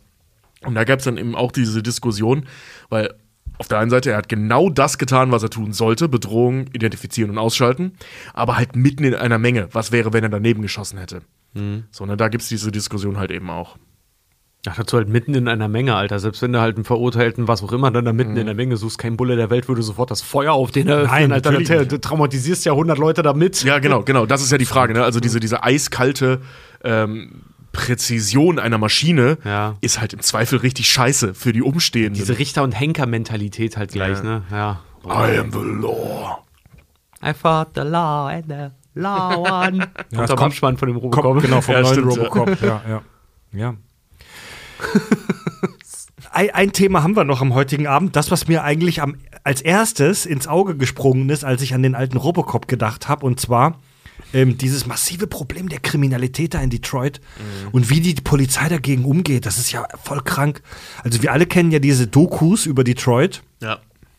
Die waren ja, Detroit war ja früher wirtschaftliches und kulturelles Zentrum der USA oder eines der, Autostadt und superreich. Ja. Und Ende der 70er, Anfang der 80er gab es eine fette Ölkrise äh, und die Leute wollten plötzlich sparsame Autos und haben nur noch japanische Autos gekauft, weil die sparsamer waren. Kleiner Hint im dritten Robocop mit der japanischen Firma. Und dann ging Detroit halt wirklich wirtschaftlich komplett vor die Hunde innerhalb weniger Jahre. Noch dazu halt auch im ersten Film äh, der Hinweis auf den SUX 600. Ja. Der, das Modell heißt schon Sachs. Ja, Was stimmt, irgendwie 30, 30 Liter schluckt oder so. Ja, stimmt, wo die mit diesen fetten Knarren noch draufballern. Ne? Ähm, äh, war es nicht sogar so, dass vor, weiß ich nicht, sieben, acht Jahren oder so es offiziell hieß, Detroit ist bankrott? Richtig. Detroit war die erste Stadt, die erste große Stadt in den USA, die Insolvenz angemeldet hat. Ja. Voll krank, oder? Das ist echt krass. Ja, und in, in Robocop hat ein privates Unternehmen dann die Führung dieser Stadt übernommen, OCP. Ja. Also ich glaube, so weit weg sind wir äh, von Robocop nicht mehr in Detroit. Nee. Also weil ich weiß jetzt nicht genau, wie es da aussieht in Sachen ähm, private Firmen, die in diese Stadt investieren. Aber wenn eine Stadt, also eine Regierung in dem Fall, offiziell Bankrott anmelden muss, ja, Ja, ähm, klar, die einzigen, die da was machen können, sind private Anleger. Ja, und in Detroit sehen wir mal wieder, Verbrechen ist ein wirtschaftliches Problem, kein kulturelles. Grüße ins rechte Lager. ähm, Echt mal. den Leuten Schreibt euch das ja lieber hinter die Ohren hier. eine massive Kriminalitätsrate und Mordrate in Detroit. Die Leute haben keine Perspektive, sie sind arm, ähm, alles ist im Arsch, die Immobilienpreise sind auf, also in Detroit, das, ich habe mir so eine Doku angeguckt über einen Immobilienmakler in Detroit, weil, weil die Leute ihre Kredite nicht zahlen konnten, ähm, ist eine, gab es eine riesengroße Immobilienkrise auch in Detroit, sodass irgendwelche Häuser plötzlich für 500 Dollar verkauft wurden, weil es sonst keiner haben will. Da haben sich Leute für 500 Dollar tolle große Häuser gekauft, aber halt in abgefuckten Gegenden, wo du halt sofort abgeschossen wirst. ja. Und, Amerikanischer Traum, wenn du ihn dir leisten kannst. und wenn man bei Robocop guckt, wie hier Begre Verbrechen bekämpft wird, scheint OCP das für sich schon entschieden zu haben. Bei OCP wird Verbrechen bekämpft, indem man einfach mit brachialer Gewalt und mit Killerrobotern reinschlägt. Ja. Hat nichts mehr von Bekämpfung, das, nee, eigentlich buchstäblich Bekämpfung, so, ne? Das ist nicht Durchsetzung von Law and Order, sondern das ist halt Krieg. Ja, Dem das ist anderen. Lager buchstäblich den Krieg erklären und die wirklich wie so ein Krebsgeschwür da rauszuballern, Richtig. ne? Also ich meine, die gehen ja sogar noch einen ganzen Schritt weiter und planen halt diese Delta City, dass die halt sagen, ey, weißt du was, wir, wir bekämpfen nicht nur gegen euch, ähm, euch Menschen da draußen, die ihr kriminell seid, weil ihr nichts zu fressen habt, ähm, wir drücken sogar den Reset-Knopf. Wir reißen eure Stadt ab, wir reißen euch damit ab, weil hier kommen natürlich nur reiche Weiße rein und ähm, stellen dann unsere Killerroboter halt davor, damit ihr nicht wieder reinkommt. Gleiche Idee wie Thanos äh, am Ende von Endgame. Äh, ich ich mache euer ganzes Universum platt und baue es neu. Ja, genau. Hard Reset. Ja. Ja. Es ist halt aber auch diese, sorry, dass ich so oft darauf äh, zu sprechen komme, diese amerikanische Kultur des, des äh, Besitz und Eigentums und was ich besitze und was mein Eigentum ist, muss beschützt werden. Auf Teufel komm raus. Halt so, ne? das, Protektionismus, ne? Ja. Ja, dass das halt wirklich so, ne, was ich mir erkämpft habe oder was ich mir geleistet habe, dann halt irgendwann mal, dass das um, um, ums Biegen und Verbrechen dann auch immer beschützt werden muss, halt alles. Ne? Was dann in solchen abgefahrenen Sachen halt endet, was wir in Berlin ja auch teilweise schon haben, wie so, so geschützte Wohnanlagen und sowas dann. Wo halt wirklich sehr reiche, sehr gut äh, betuchte Leute dann halt irgendwie wohnen, in tollen, schönen Neubauwohnungen und vorne ist halt ein Wachmann und ein fettes Gitter mit einer Kamera halt irgendwie und da kommst du nicht rein sonst. Ja, weil die logischerweise natürlich auch in den coolen Vierteln Genau, in wohnen den, in müssen. den abgefuckten Gegenden Genau, nämlich, ja. aber dann bitte schön im Schönhaus. Das sind die gleichen Lappen, die hier auf dem Kiez sich eine geile, äh, äh, umgebaute, gentrifizierte Bude kaufen und sich dann beschweren, dass der Kiez zu laut ist. Ja, stimmt, da, da gab es mal vor, vor einiger Zeit äh, äh, in der Mopo, in der Hamburger Morgenpost, ähm, so einen Artikel über Leute, die auf der, so reiche Leute, die auf der Schanze wohnen und sich darüber beschweren, dass die Leute da abends Bier trinken und ab und zu mal an der Hauswand pissen. Was natürlich eklig ist, keine Frage, ne? Aber wo der dann da sitzt so, ja, Kollege, was ziehst du auch in die Schanze? Ja, Was hast du denn erwartet? Für euch gibt's Blankenese. Ja, du weißt ja, du wolltest in der Schanze wohnen, weil es da so cool und abgefuckt ist. Jetzt wohnst du da, stellst fest, da ist es cool und abgefuckt und das fuckt dich ab. Sorry, die Leute sind nicht die, die sich ändern müssen. Du solltest da wegziehen. Ja. Es gibt in, äh, es gibt in Südamerika ja massive Probleme mit äh, Kriminalität in Großstädten. Die zehn Städte mit der größten Mordrate weltweit sind alle in Südamerika. Und lange Zeit reagierten die Regierungen hier, so wie OCP in Robocop, mit der eisernen Faust. Man spricht hier auch von der sogenannten Iron Fist Policy, also Politik der eisernen äh, Faust, wie das ein Soziologe genannt hat, von dem ich mir einen Vortrag reingezogen hat. Also, hey, wir haben Probleme äh, in dem und dem Viertel mit Kriminalität. Wir fahren da mit Panzern teilweise rein und krassen Spezialeinheiten und schlagen einfach rein. Vor allem, das, das verursacht doch halt auch so eine.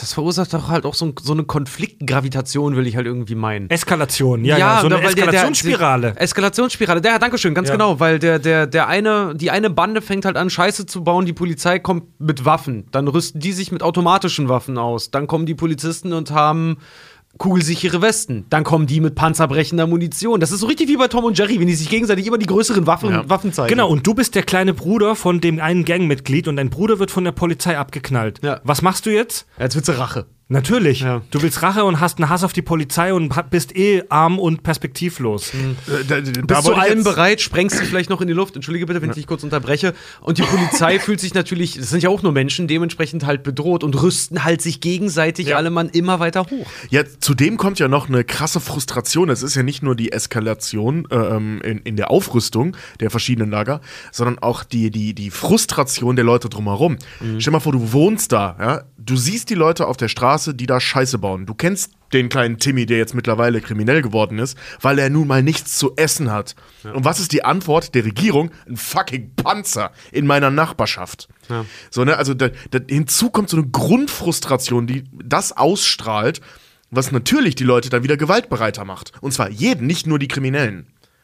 Regierungen neigen dazu, dann in so- solchen Fällen, ja, Symptombekämpfung anstatt Ursache. Hm. Oh, ja, merkt ihr Genau. das? Das spielt gleich eine Rolle. Das, also diese Politik der eisernen äh, Hand, die funktioniert kurzfristig. Klar, ja. Aber nicht langfristig, weil du bekämpfst da, um einen Metallica-Song zu zitieren, Feuer mit Feuer. Du bekämpfst Feuer mit Feuer. Das funktioniert ganz kurz, aber dann äh, kommt, ist das Feuer sofort wieder da. Meistens wird es langfristig sogar noch schlimmer. Aktuelles Beispiel, die Proteste im Iran, wo das Volk, also ist, der Vergleich ist nicht ganz zutreffend, weil im Iran äh, aktuell sind es keine Verbrecher, sondern das ganz normale Volk, ganz normale Bürger, die sich gegen das unterdrückerische Regime auflehnen. Und das, die Regierung schlägt mit Gewalt rein ja. und macht ganz schlimme Sachen und da werden Menschen umgebracht. Und das Volk wird dadurch noch angepisster und die Proteste werden noch schlimmer. ja. Ja. Was langfristig, also nur noch mal ganz klar, ich vergleiche die Proteste in, äh, im Iran gerade nicht mit kriminellen Gangs in Südamerika, aber ihr wisst, was ich meine. Ja, die Aktion der Regierung vergleichst du damit. Genau. Genau, es ist halt einfach, es wird halt Unruhe wird halt zerschlagen, Genau. das Symptom dessen, aber es wird nicht an der Ursache gearbeitet, nämlich dass die Leute dort halt also wirklich einen legitimen Grund haben, da auf die Straße zu gehen. Ja. Was langfristig gegen Kriminalität hilft, und das ist kein Geheimtipp, sondern Soziologen auf der ganzen Welt wissen das eigentlich schon seit langem, ist äh, die sogenannte Citizen Security Policy. Das heißt so viel wie Politik für Bürgersicherheit. Und das, das klingt jetzt super abgehoben, das heißt im Prinzip einfach nur Förderung von Bildung, Arbeitsplätzen, Chancengleichheit äh, oder zum Beispiel Infrastruktur. Was, was, was, was? Moment, Moment, Moment, Moment. Willst, Moment. Das ist ja radikal, Fred. Willst du, willst du etwa damit sagen, dass wenn wir Leuten die gleichen Bildungs-, Einkommenschancen und strukturellen Möglichkeiten geben wie dem 1%, dass sie dann, dass wir dann, weil ich kann es gar nicht sagen, gleichgeschaltet sind? Oh, Gleichberechtigt. oh du, du widerlicher Kommunist. Für manche Leute hört sich das vielleicht so an. Es gab da Anfang der 2000er einen super interessanten Ansatz in Kolumbien zur Verbrechensbekämpfung. Da gab es die Stadt Cali äh, und äh, super kriminelle Stadt. Und da gab es einen neuen Bürgermeister, Rodrigo Guerrero. Und dieser Bürgermeister war ehemaliger Epidemiologe. Und der hatte einen völlig neuen, revolutionären Ansatz. Er untersuchte Kriminalität wie eine Krankheit. Er behandelte das Problem Kriminalität, als wäre es kein gesellschaftliches, sondern ein gesundheitliches Problem. Wie beim Zurückverfolgen von einer Epidemie fertigte er Karten an, ähm, nur dass er keine Ansteckungen auf dieser Karte kartiert hat, sondern Verbrechen. Und er versuchte, die praktisch so zu Patient Null zurückzuverfolgen, wo diese Verbrechen geschehen. Und er fand heraus, dass zu bestimmten Zeiten, zu, an bestimmten Orten mehr Verbrechen verübt wurden als an anderen. In dem Beispiel zum Beispiel fand er heraus, dass die meisten Morde an Wochenenden äh, kurz bevor, äh, kurz nachdem der Zahlcheck am Ende des Monats rauskam, in den frühen Morgenstunden rund um Nachtclubs passierten. Was haben die gemacht? Sie haben eine Sperrstunde für Alkohol eingeführt am Wochenende, Waffenverbot am Wochenende und die Mo und diese einfachen, äh, diese super einfachen Low-Tech Maßnahmen reichten, um die Mordrate innerhalb kürzester Zeit um ein Drittel zu senken. Und es, gab, es gibt noch, die, diese Technik hat Schule gemacht. Ähm, das ist im Prinzip Data-Driven Verbrechensbekämpfung. Äh, in der Stadt Medellin zum Beispiel. Da stellten die fest, dass es den Bewohnern mancher Viertel an Mobilität mangelt und sie sich deswegen ausgegrenzt fühlten. Was haben die gemacht? Die haben eine Seilbahn gebaut. Und das reichte aus, um die Mordrate zu senken. Weil die Leute plötzlich auf die andere Seite der Stadt kamen in menschlichen Zeiten und Jobs finden konnten. Also im Prinzip ist das ja dann eine, eine Entgegen- oder eine Entgegenarbeit gegen Ghettoisierung. In Rio de Janeiro gab es das Problem, dass das Verkehrssystem total kompliziert und ineffektiv war. Und dass manche Leute täglich vier Stunden pendeln mussten auf die andere Stadtseite, um ihrem Job nachzugehen. Die haben den öffentlichen Nahverkehr gestärkt und plötzlich sank die Verbrechensrate. Hörst du das, Hamburg? AVV? So viel zum Thema 9-Euro-Ticket. Ja. G äh, erschwinglicher Nahverkehr, ne? Ja. Günstiger Nahverkehr stärkt die Schwächsten. Die Leute, die halt vielleicht an den anderen, an die auf, äh, lang fahren müssen für ihre Jobs. Ja, übel. Oder zum Beispiel sowas wie Bau von Schulen und Bibliotheken. Das hört sich so pussymäßig an. Und irgendwelche Fox News-Zuschauer oder irgendwelche, irgendwelche rechten Arschlöcher sagen dann, ja, das ist so Pussy-Scheiße. Das ist so ein Scheißdreck für verwöhnte Wichser. Das sind aber die Maßnahmen, die langfristig greifen. Dass Ja. du Schulen baust und Bibliotheken und in Bildung investierst. Das ist der einzige Weg, wie du langfristig so einen Scheiß wie bei Robocop verhindern kannst. Da haben wir Deutschen uns halt auch nicht mit Ruhm bekleckert in den letzten 16 Jahren Ja. Regierung, wo auf jede Antwort war, hey, wir brauchen bessere Infrastruktur. Wisst ihr, was helfen würde? Die Autoindustrie zu stärken. hey, äh, wir, wir könnten ein Gesundheitssystem mal reformieren. Ja, das können wir machen. Aber wisst ihr, was wirklich helfen würde, wenn wir die Autoindustrie jetzt stärken? Gut, kann man auch wieder gegen argumentieren, weil die viele Jobs schaffen, ne? Aber Ja, ein Beispiel noch, Bo äh, ein Beispiel noch, Bogota in Südamerika. Ähm, die stellten fest, dass die meisten Verbrechen begehen, begangen werden, äh, begangen wurden in Vierteln, wo es ganz viele verlassene, heruntergekommene Gebäude äh, gab. Was machten die? Die haben die Gebäude repariert und saniert und investierten in Parks und in Kunst- und Informationskampagnen und die Verbrechensrate ging runter. Diese, diese Bogotá war das, ne? äh, Bogota. Ja, Bogotá heißt es. Diese, es tut mir leid, ich, ich benutze das jetzt polemisch. diese Pussy, ähm, wie soll ich sagen, Maßnahmen. Das sind die Sachen, die langfristig ziehen und nicht Robocops und Ad 209s. Also du meinst dieser Plan, äh, ähm, den unser ähm, ehemaliger Lieblingspräsident der USA gedroppt hat, nämlich wenn wir die Lehrer bewaffnen würden, gäbe es weniger äh, School-Shootings. Das, das funktioniert gar nicht auf Dauer. Sorry. Wenn noch mehr Leute bewaffnet sind, ist das nicht sinnvoll. Willst du mir das damit sagen? Ja. Ah, Leute, ey. Finde ich aber großartig. Und anstatt dann die Gebäude halt abzureißen und einfach zu sagen, nee, wisst ihr was, dann sanieren wir die jetzt halt. Ja, weißt du, Detroit ist schon ein Extrembeispiel. Wenn eine Stadt innerhalb von zehn Jahren wirtschaftlich komplett vor die Hunde geht, Ja. dann kannst du auch mit dem Bau von ein paar Schulen wahrscheinlich nicht viel bewirken. Aber ja, ihr, ihr wisst, wo es hingeht, ne? Mehr Schulen, weniger Waffen. Ja. Bin richtig sprachlos gerade, aber ja, das ist. Ich, ich finde so, so, so wenig überraschend. Ja, Ja, ja, voll, absolut. Und dadurch, dass es so wenig überraschend ist, ist, ist das Frustrationslevel in, Ja. in, in den Zeiten, in denen man selber lebt, doch gerade irgendwie so. Das hat das, das, hat das gerade sehr äh, angefacht bei mir. Weil bei, bei Robocop hat sich ja wirklich die Bevölkerung fast schon radikalisiert im Kampf gegen die Polizei. Ja. Ja, verständlicherweise. Ne? Also aus deren Perspektive.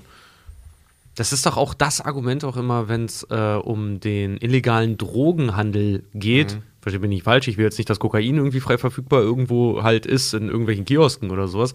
Aber dass dieser War against Drugs, dass der im Prinzip ja eigentlich von den Regierungen, mehr oder weniger von vielen Experten, als verloren angesehen wird, weil sie nur dazu beigetragen haben, dass die Kartelle im Prinzip sich komplett durchmilitarisiert haben. Ja. Na klar. Und eigentlich noch das Ganze noch gefährlicher geworden ist. Wie du dadurch. in den Wald rufst, so rufst zurück. Wenn du mit deiner Faust in den Wald reinprügelst, dann prügelt der Wald zurück. Oh, da, da, äh, es ist super. Geile Bilder, Fred, danke. Es ist super selten, dass man das sagen kann, aber ich finde diesen Satz so geil. Äh, äh, wer Wind sät, wird Sturm ernten. Ja, man erntet, was man sät, generell. Ja, aber wer Wind sät, wird Sturm ernten. Das ist Ja, einfach okay. schön. Ja. Das ist einfach schön. Ja, ist großartig. Gut, brauchst die Polizei, aber, du- aber du brauchst hoffentlich keine Ad 209s. So. Ja, ich meine, klar, irgendwer muss ja brauchst- aufpassen, ne? Aber, ja, und irgendwer muss ja auch die Wildwichser im Park filmen. und online stellen. Ich, öffentliche Masturbation ist ein großes Problem in unserer heutigen Gesellschaft und es muss online gestellt werden, sage ich jetzt mal hier. Vor allen Dingen Fred hat damit sehr viele, Achtung, pun intended, Berührungspunkte. Die Iron Hand Policy. Politik des starken Handgelenks. Freddy der Robocop. Wir verfolgen die Politik des starken Handgelenks. Pass auf, bis du es irgendwann übertreibst und dann gibt es eben nicht mehr den kleinen lieben Roboter, der äh, dich einfach nur reportet und im Internet hochlädt. Nein, dann gibt es irgendwann den ausgerüsteten Roboter, der mehr möchte und der sich von hinten viel leiser anschleichen kann und so ein, so ein Stahlhorn vorne hat und den dann so, ganz, den dann so ganz, ganz seicht, aber immer, immer, immer gedrungener in den, äh, sich dir in den Arsch halt irgendwie äh, reinrammt. Und dann fängst du nämlich an, auch aufzurüsten und fängst an, Sex, Roboter-Predator zu werden und die Maschinen umzuwerfen und direkt zu bumsen. Was passiert da gerade? Das ist diese Aufrüstlogik. Und dann fängt Fred an, Leute zu rekrutieren, die einen Krieg führen gegen die Sexroboter. Ach, Richard, halt die Fresse, wenn die neue Weltordnung ausgerufen wird, dann sind deine Strap-on-Videos als erstes im Internet. Das garantiere ich Ach du, ey, dir. Sky hat so viel Material von, äh, Sky sei schon Skype, so viel Material von mir vom Abshooten.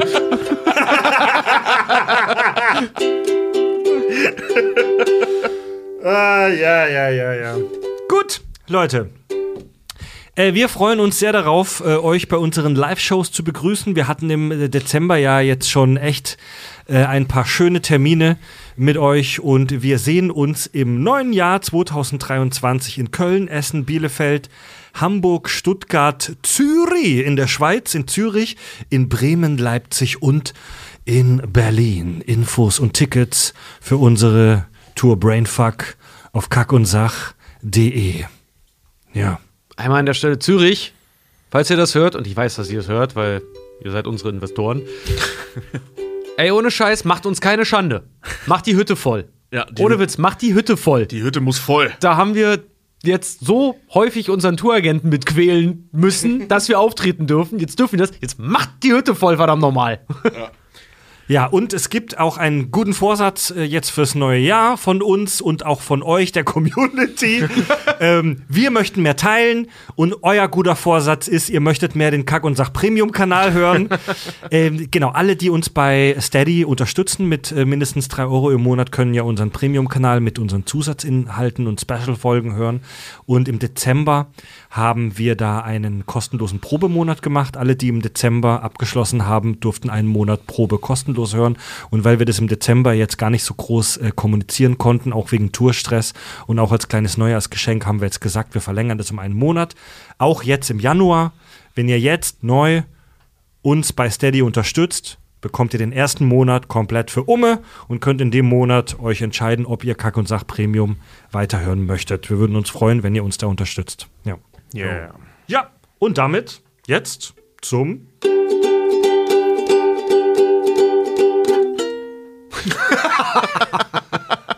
Hörerfeedback. Your move, Creeps. Schreibt uns euer Hörerfeedback auf kackundsach.de übers Kontaktformular. Marc aus Sachsen-Anhalt schreibt, das ist eine verspätete Weihnachtsmail jetzt noch. Äh, Ich habe heute eure Grinch-Folge Weihnachten 2021 mal wieder gehört. Das ist aber ein bisschen sehr verspätet, ne? die einfach nur großartig ist. Und äh, mir haben sich drei Fragen gestellt, was die Welt der Who's angeht. Erstens, da sie ja auf einer Schneeflocke leben, wie schnell vergeht wohl die Zeit in ihrer Welt, da man die Flocke ja am Anfang durch die Luft fliegen sieht? Zweitens, sind sich die Who's und der Grinch darüber bewusst, dass sie sich auf einer Schneeflocke befinden? Drittens, endet das Leben der Who's in einer Art Apokalypse, sobald die Schneeflocke auf dem Boden aufkommt? Schmilzt sie, wenn es von den Temperaturen her milder wird? Es würde mich brennend interessieren, was ihr darüber denkt. Ihr seid super und macht noch viele Jahre weiter so. Ganz liebe Grüße, Marc.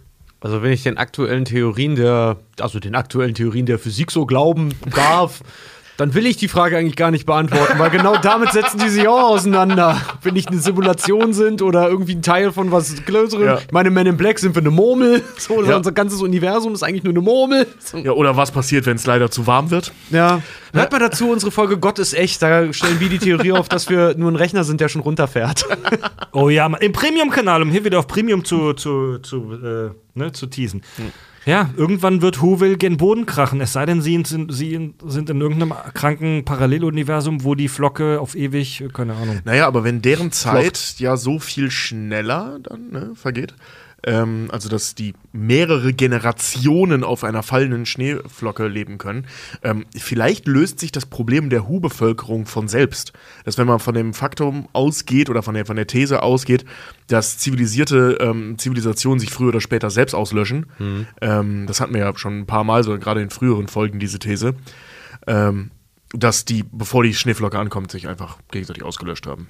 Stell du dir mal lieber in dem Sinne, lieber Hörer, die Frage, wo liegt der Grundstein der Hus? Weil Schnee ist ja gefrorener Wasserdampf, der irgendwann ja, also Wasserdampf, der sich in der Wolke sammelt und dann aufgrund von Temperatur- und Druckunterschieden dann ja irgendwann gefriert und hier ja wieder runterkommt. Und wenn sich, da muss ja im Wasser oder im Tropfen schon die Grundlage sein, dass sich da eine ganze Hu-Population mit Grinch inklusive halt irgendwie ausbilden kann. Jetzt frag dich mal, wo da der Grundstein liegt. Ja, Mann, Marc, frag dich das mal, Alter. Das wissen wir nämlich auch nicht. Es muss ja eine, vor allem kommen die Hu von woanders? Wenn sie auf, wenn sie sich entwickelt haben auf der Schneeflocke, muss es dann eine biologische Evolution gegeben haben. Wenn ja, wo sind die anderen Tiere und Spezies? Millionen von Millionen von Jahre biologische Evolution auf einer Schneeflocke? Was ist das für eine kranke Scheiße, die uns der Film hier verkaufen will? Das ist doch völlig unglaubwürdig. Eig eigentlich ist dieser Film ein bisschen wie so eine richtig abgedrehte Rick and Morty Folge, ne? Voll. Scheiße. Ja, eigentlich schon, ey. Babsi schreibt. And now to something completely different. Babsi schreibt, hallo liebe Kakis, habe eure Folge von Ende Oktober zu der Marsianer gehört. Hat euer Buch das letzte Kapitel nicht? Ihr erzählt davon, das Buch endet mit dem Happy End, wo er glücklich auf dem Mutterschiff der Hermes angekommen ist. Mein Buch, beziehungsweise die Audible-Version, endet auf der Erde. Und da berichtet er davon, dass er ganz massiv psychisch unter dem Erlebten leidet. Es geht ihm da überhaupt nicht gut. Vielleicht gibt es verschiedene Versionen von dem Buch. F äh, wollte es klugscheißerisch jedenfalls mal anmerken, dass das Buch weniger mit einem Happy End endet, dafür etwas realistischer. Äh, macht weiter so, das war eine tolle Folge. Viele Grüße. Das ist schräg, weil ich habe die Audible-Version ja gehört. Naja, ich hatte jetzt bei Dune zum Beispiel auch, ich habe das Originalbuch zu Hause und das ist auch ein bisschen anders als das Buch zum Film. Stimmt, das gibt's ja auch immer noch, dieses Buch zum Film. Ja. Also ich habe bei der Marsianer einfach die äh, die E-Book E-Book-Version, ganz normal Andy Weir, der Marsianer gelesen, da kam das nicht vor. Nee, in der Hörbuch-Audible-Version von mir zumindest auch nicht. Gibt es sowas, dass es so aktualisierte Versionen gibt, wo der Autor noch ein Kapitel dran flanscht? Also, ich glaube, dass da ein Kapitel nochmal drankommt, ist selten. Aber klar gibt's immer wieder neue Auflagen mit Aktualisierungen. Ja. Finde ich ja komisch. Also ich kenne das nur bei, gerade bei Filmen, wenn so das Buch zum Film Ja, ist. dass wenn die du halt nicht das sind, ja. Original, Original in der zehntausendsten Auflage irgendwie liest, sondern dann das Buch zum Film, weil der Film gerade aktuell ist und da dann neue Sachen wieder Komisch. sind. Es gab zum Beispiel eine Version von Mario Puzos äh, Der Pate ähm, als Buch zum Film, wo die Vorgeschichte von Vito Corleone nicht im Buch steht, weil sie ja der Pate 2 ist. Ah ja. Ja. Kommen wir zu den Podcast-Rezensionen. Gebt uns eure Podcast-Bewertungen. Das machen wir seit sechs Jahren jetzt, diese Scheiße. Wo kommt das denn jetzt her? Kennst du nicht so Momente in deinem Leben, wo du denkst, was mache ich hier eigentlich? Also, weißt und du, der wenn war du, gerade jetzt, jetzt in diesem weißt du, Moment. so Momente in deinem Leben, wo du so eine Handbewegung irgendwo hin machst und dich nach dem Sinn fragst. Dieses dumme Bwa, wann haben wir damit denn angefangen? Das war echt relativ früh, ne? Zweite Folge oder irgendwas? Keine Ahnung, Mann. Das ist, das ist jetzt, das ist, das ist jetzt so. Ja, Mann. Das ist jetzt so. Gebt Jemand- uns eure Podcast-Bewertungen. Du wirst doch auch keine, keine existenziellen Gewissensbisse plötzlich bekommen, wenn du mal wieder wild wichsend im Park stehst und dich fragst, was mache ich denn jetzt hier? Das nee, Fred, ist du ziehst das nie durch. passiert. Äh, gebt uns eure Podcast-Bewertungen. Wir lesen eine ausgewählte vor aus Apple Podcasts und aus Android, äh, äh, aus der Android-App Podcast Addict. Äh, bei Apple Podcasts schreibt der User LOL Daumen hoch Smiley, Daumen hoch Smiley, Diamanten Smiley, Diamanten Smiley. Schreibt, hallo ihr Kackfratzen, ich höre euch seit Sommer 22, ich muss es aber von meinen Eltern geheim halten. Ich feiere euch trotzdem, macht mal bitte eine Folge zu Animes, würde ich cool finden, 5 von 5 Sternen habt ihr euch verdient. Liebe Grüße aus Erfurt, äh, PS, macht mal eine Tour nach Erfurt. Ja, waren schon in Erfurt. lieber, schon in Erfurt, ja. lieber oder liebe LOL, Daumen hoch Smiley, Daumen hoch Smiley, Diamant Smiley, Diamant Smiley. Wir waren letztes Jahr im äh, November, äh, im Oktober in Erfurt. Ja. Aber komm doch äh, im November 23 zu uns nach Leipzig. Jo. Und eine Folge über Animes. Wir sind alle drei stecken echt nicht im Thema, ne? Das Ja, ist auch das viel ist das- zu allgemein. Das ist auch halt, also Thema Animes ist.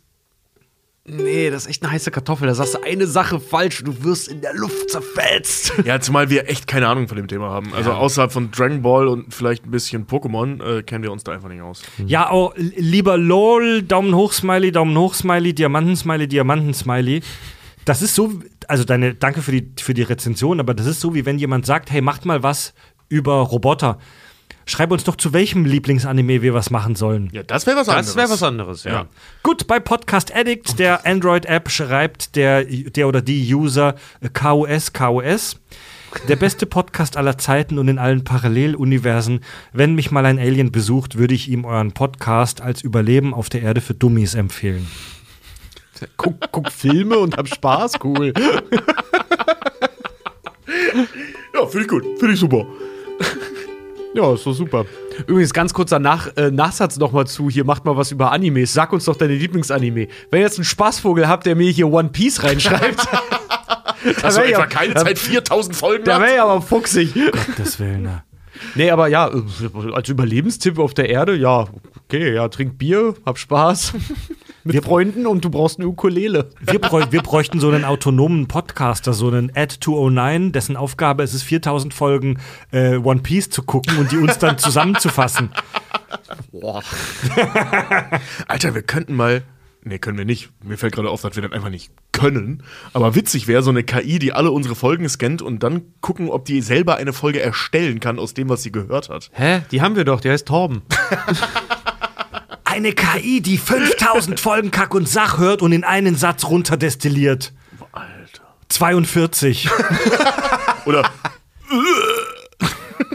Ich habe Folgendes herausgefunden. Du hast einfach nur so einen langen Rülps. Die ganze Menschheit versammelt sich in 1000 Jahren. Ich habe 40.000 Folgen Kack und Sach analysiert und hier ist das Ergebnis. Totenstille auf dem ganzen Planeten. Bleh. alle rasten völlig aus, jubeln, überall Feuerwerk. Liegen sich in den Armen. Wir haben es gewusst. Sie weinen. Leute, kommt zu unseren Live-Shows, da fallen wir uns auch weinen in die Arme regelmäßig. Infos und Tickets auf kackundsach.de. Äh, jeden Montag gibt es eine neue Folge von uns. Unseren Premium-Kanal hört ihr über Steady oder kackundsach.de. Folgt uns überall, wo das geht. Äh, ja, und wenn ihr euch schön anziehen wollt, wenn ihr modisch ins neue Jahr starten wollt, gibt's geilen Merch und auch Holzpimmel, die graviert wurden von uns auf unserem äh, Merch, in unserem Merch-Shop über kackundsach.de oder direkt auf kackundsshop.de. Ja, genau, alle Links auch in den Shownotes dieser Folge. Tobi, Richard und Fred sagen Tschüss.